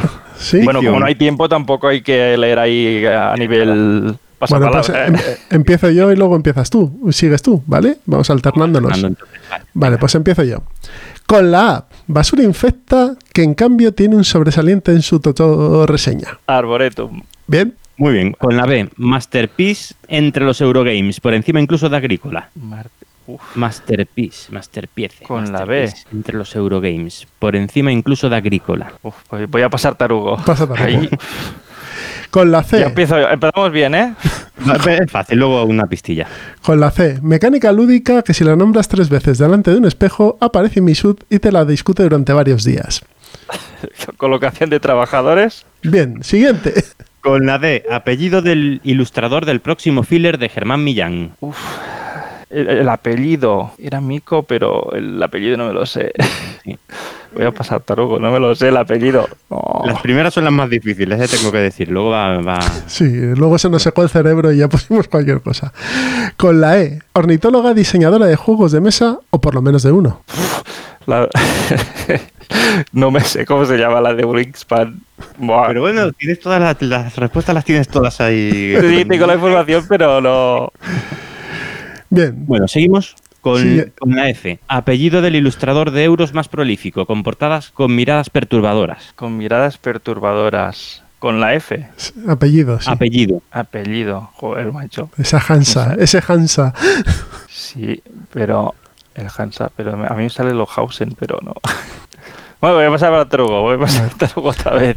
Con la G, con la G, Feria Sí. de Juegos de Mesa de reciente creación que se desarrolla en Madrid bajo el paraguas de Asmodee. Las Game On. Eso es, siguiente. Con la H. Máximo exponente de los mueve, cubo, de los mueve cubos sin alma. Con una de las portadas de Clemens más, más famosas. Con la H. ¿Me puede repetir? Máximo exponente de los mueve cubos sin alma. Con una de las portadas de Clemens más famosas. Joder, macho, estoy muy flojo, eh, ¿eh? Paso, paso. Este lo, este lo tenías que saber. Este era, salió en el, el último episodio de Más Ah, Madera. vale, sí, ahora lo sé. Joder, macho. Eh, ¿Tú estás anotando los pasatarugos? No, la verdad es que no.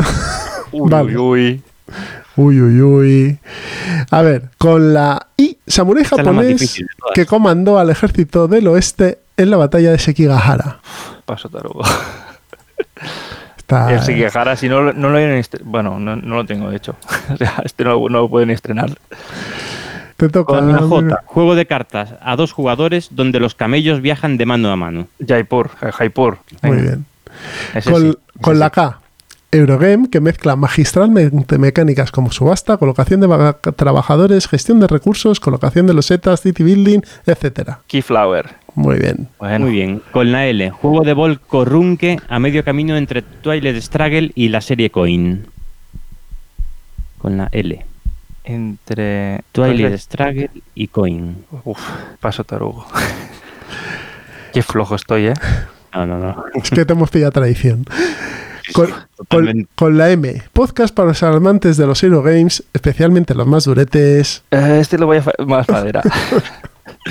Apellido con la N. Con la N. Apellido del diseñador de un juego de dos jugadores ambientado en la Tierra Media. El Nepiteli, ¿sí? Muy bien. Sí. Sí, sí. Con la ñ, o mejor dicho, contiene la ñ. Río que da nombre a una de las regiones disponibles en viños. Río. Que da nombre a una de las regiones disponibles en viños. Un río con una ñ. Que contiene Niño. una ñ. Niño. ¿Sí? Con la O, juego para dos jugadores que es como un ajedrez de bolsillo con movimientos variables según un mazo de cartas. Onitama, ¿no? Muy bien. Con la P, tercera reseña de 9 cubos allá por 2012. Uf, El pretaporte.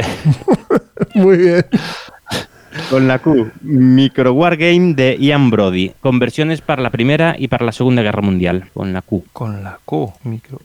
No, este voy a pasar tarugo. Muy bien. Con la R, juego abstracto de trenes que es un, ebana- un ebanaco como un piano. el Russian, el Russian Railroad.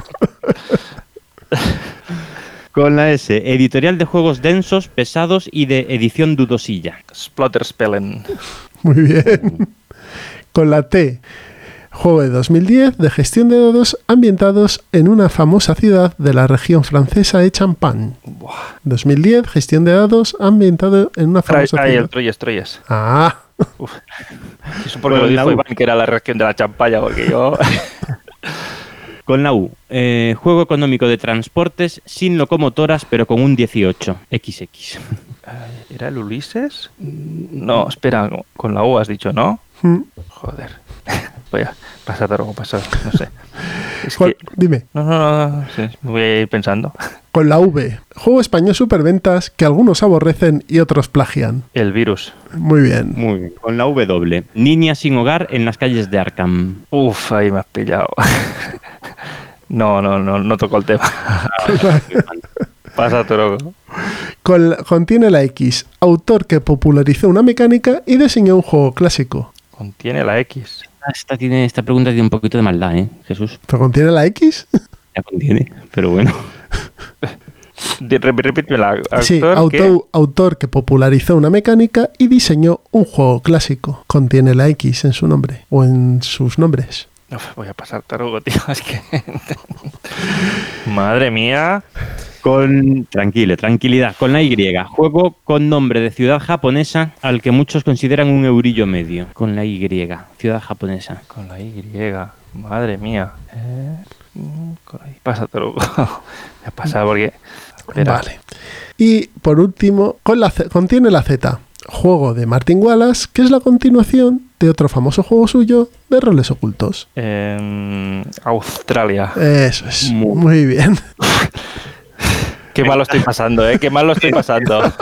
me estás recordando a Yol en tu en más madera. Ya está, vais a hacer contenta yo, ¿eh? Porque me, estoy cubriendo de gloria. No, Bueno. no, hombre, está bien, está bien. Igual nos hemos pasado con la No, no, no, está, hay, hay que darme de mi propia medicina, ¿no? Aunque yo soy el que las pone fáciles. Sí, es verdad. A ver, empezamos. Tenemos un minuto, ¿no? Sí, pero es que Sí. yo no tengo aquí marcadas ni Yo las sí, que- yo sí, las he marcado yo. Desastre, ¿eh? Las he marcado yo. Empezamos. Pues empieza ya. Ah, eh, eh, aquí Dime. no nos damos cuenta si alguien marca teclas, ¿eh? No, no somos tan... No. No, pero eso, eso No sería trampas. Sí, trampas no. Empezamos. Con la B, Masterpiece de entre Eurogamers, que por encima incluso del agrícola. Eh, paso truco. Con la D, apellido de ilustrador eh, del próximo filler de Germán Millán. Ah, no, eh, no, no, me- no, paso. Con la E, ornitóloga diseñadora de juegos de mesa, por lo menos de uno. Elizabeth. Muy bien. Muy bien. Con la F, apellido de ilustrador de euros más prolífico con portadas de miradas perturbadoras. Es que me sale el de Denis Lofhausen, pero no, paso, paso. Eh, con la H, máximo exponente de los ju- muevecubos sin alma, con una de las Hansa, portadas. Hansa. Teutónica. Samurai japonés co- comandó el ejército del oeste de la batalla Sekigahara con la I. No, no. Juego de Volko Runke a medio camino entre el Twilight Struggle y la serie Coin. El, ¿Cómo se llama? ¿Cómo, cómo- ¿Con qué letra es? ¿Con la? Con la L. L. No, paso, paso. Con la Q, Micro Wargame de Ian Brody para versiones de la Primera y Segunda Guerra Mundial. Oh. One ya minute left in the mirror. Madre mía. Bueno, va, quiero, la- quiero las respuestas para. Con la B, Masterpiece entre los Eurogamers o entre Eurogames por encima incluso de la agrícola, Brass. El Brass. eh. Fue el que ganó el, el Claro, concurso. claro, que hizo- Masterpiece. Oye, no he caído, no he caído, ¿eh? Eh, apellido del ilustrador del próximo filler de Germán Millán, Dimitrievski. Dimitrievski. Dimitrievski, eso, Dimitrievski. Mijialo Dimitrievski. Lo de, Mico, ¿no? Que es Este el- mico tendría que contar. Que Sí, sí, yo, yo- yo- yo yo contaría, ni lo. Bueno, conocía antes. Pues de- este Mico le contamos. Con la F, quizá la más fácil de todas. Apellido del ilustrador de euros más prolífico con las portadas de miradas más perturbadoras. Franz, de Clemens Ah, Franz. Clement Franz. sí. Y esas miradas, esas ovejas que te miran. Sí, Con sí. la I, No Samurai sé por qué, sí, me quedé con la mirada del de. del de Hansa Teutónica, que también tiene o del de Puerto. Ahí, del de mm, Marco Polo, que sí que es el, También. el Lohausen, tío. Me, me he secado ahí, tío.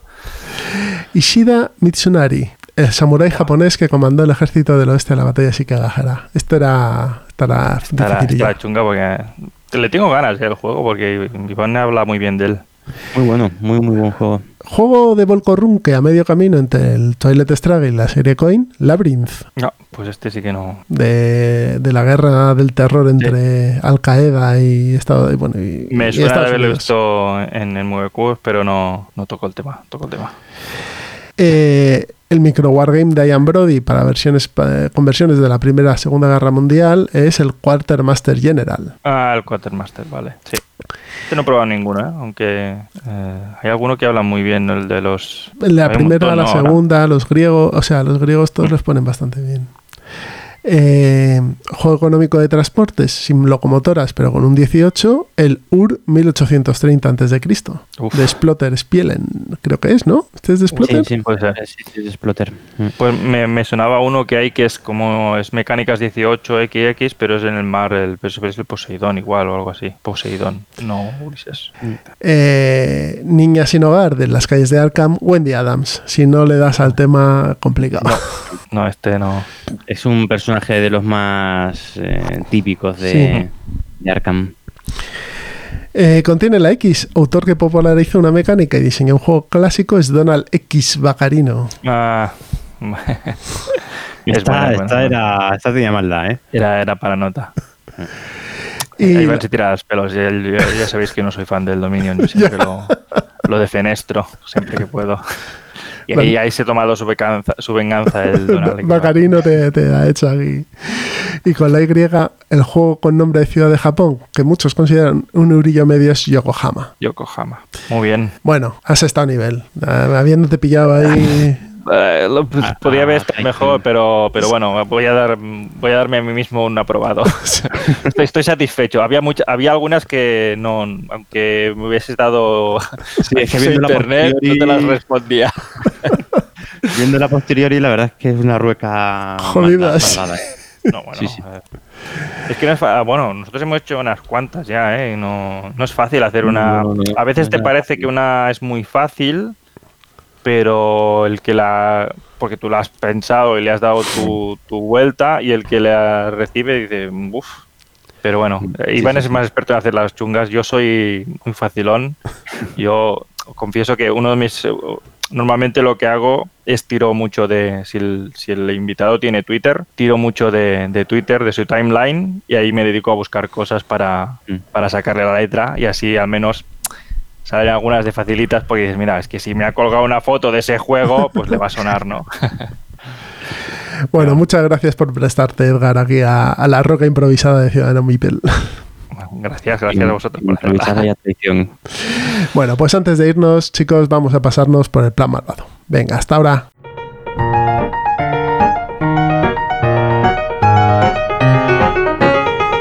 Se acaba Ciudadano Mipel, pero no nos vamos sin antes pasar por el plan malvado. Edgar, cuéntanos, ¿qué juegos puedes recomendar a, a nuestros oyentes para que empiecen a aficionar a sus hijos a los juegos de mesa?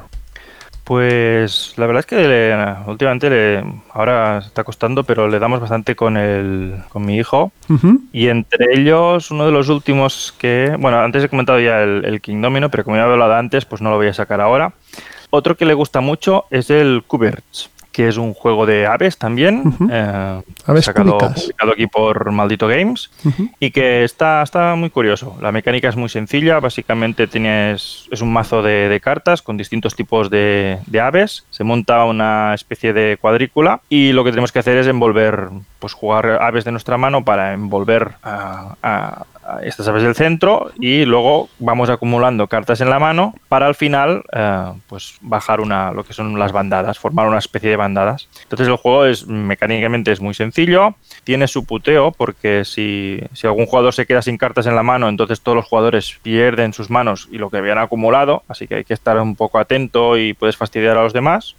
También hay algunos animales que son más raros y entonces eh, hay menos y hay que estar atento a ver si, si quedan o no. Y nada, la partida se dura como mucho media horita, te admite hasta cinco jugadores y es un filler que incluso para jugar con adultos está muy bien y al niño le, le gusta mucho. Es, es tenso está- hasta el final porque no va por puntos ni nada, sino simplemente el que consigue o tener siete animales distintos o tener de, de dos tipos de animales tres ejemplares, pues es el que gana y entonces está muy competitivo hasta el final. Eh, Está, muy bien, de precio, además, este juego. Está, ¿Cómo? por, que está muy bien de precio, está por cerca de Sí, 15 sí, sí, sí. euros. Una caja pequeñita, tal, muy bien. Un- unas ilustraciones todas así son curiosas. Las aves están hechas como con cubos, ilustradas Ujú. con cubos.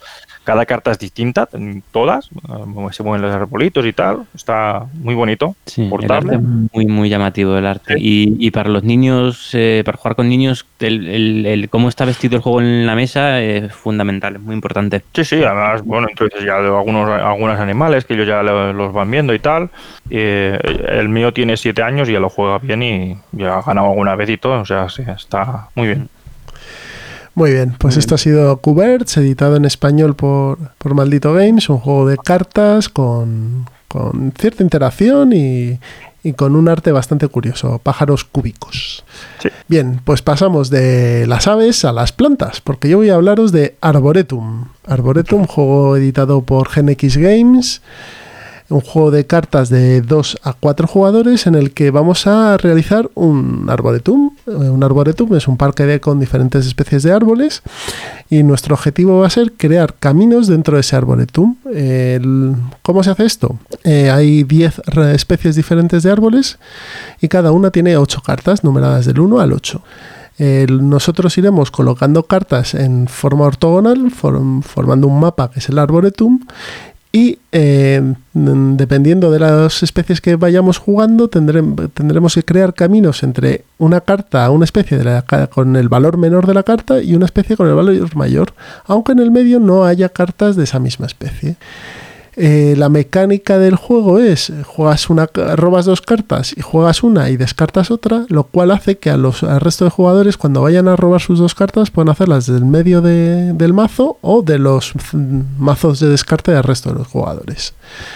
Eh, la partida termina cuando se acaba el mazo de robo y se termina en ese momento además. Y luego se va puntuando especie por especie. Y aquí es donde está el giro del juego. Cuando tú vas a puntuar, dependiendo de la carta que te hayas guardado, de la especie que vayas a puntuar, del camino que hayas realizado, podrás o no puntuar. Si tienes la carta más alta, que es la 8, y nadie tiene eh, el 1, por ejemplo, que es la que bloquea al 8, podrás puntuar esa carta. Pero si, por ejemplo, tú tienes el 8 y el otro tiene el 1 y hay un tercer jugador que tiene el 4, el que va a puntuar es el del 4, ni el del 1 ni el del 8. Porque el 1 lo único que hace es volver al 8 un 0. Entonces, eso a partidas de más jugadores sí que puede dar más versatilidad que a partidas de dos jugadores. Ahí quizá es donde el juego puede que haga un poco más de aguas. Pero, por otro lado, a dos jugadores también tienes que plantear a lo mejor una partida que sea un poquito más larga, hacer un arboretum con varias especies, etcétera. Eh, yo lo he probado con mi hija, que tiene nueve años, que va a cumplir 10 en, unos meses, y con mi chaval, que tiene siete, y, la verdad es que ambos lo han cogido muy bien. Es muy visual, los árboles están muy bien dibujados, muy coloridos, etcétera, con lo cual entran mucho por los ojos, las cartas tienen un tamaño bastante razonable, con lo cual para las manos de los niños no se les quedan muy grandes ni son muy pequeñas, y creo que es un producto que está bastante bien, a buen precio, y, y es un filler que también se puede jugar con adultos. Sí, sí, sí, para adultos es entretenido. A mí me parece muy buen juego. Mm. No estoy de acuerdo ni con que sea una basura infecta ni con que sea un sobresaliente, pero me, parece muy buen juego. Es un juego que está, está, está bien. Eh, hay otro juego parecido que se llama Parade, que es un desfile mm. de, de los personajes de Alicia en el País de las Maravillas, que en su momento salieron los dos juntos, pero yo no pude comprarlo en su momento y ahora creo que ya no va a volver a salir.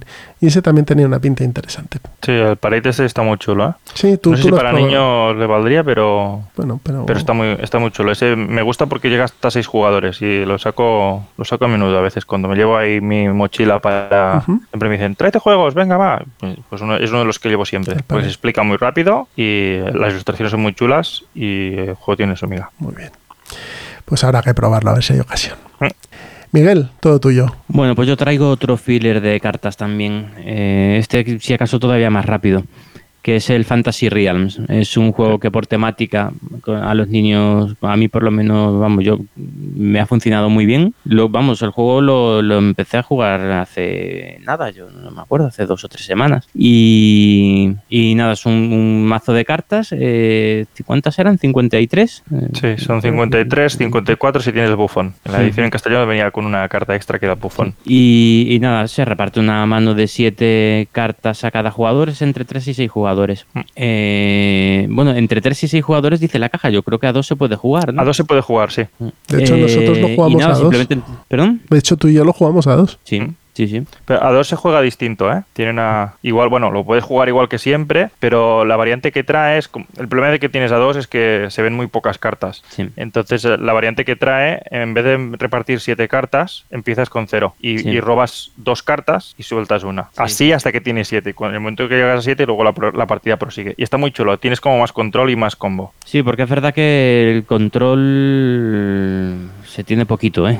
Sí. es un problema del juego.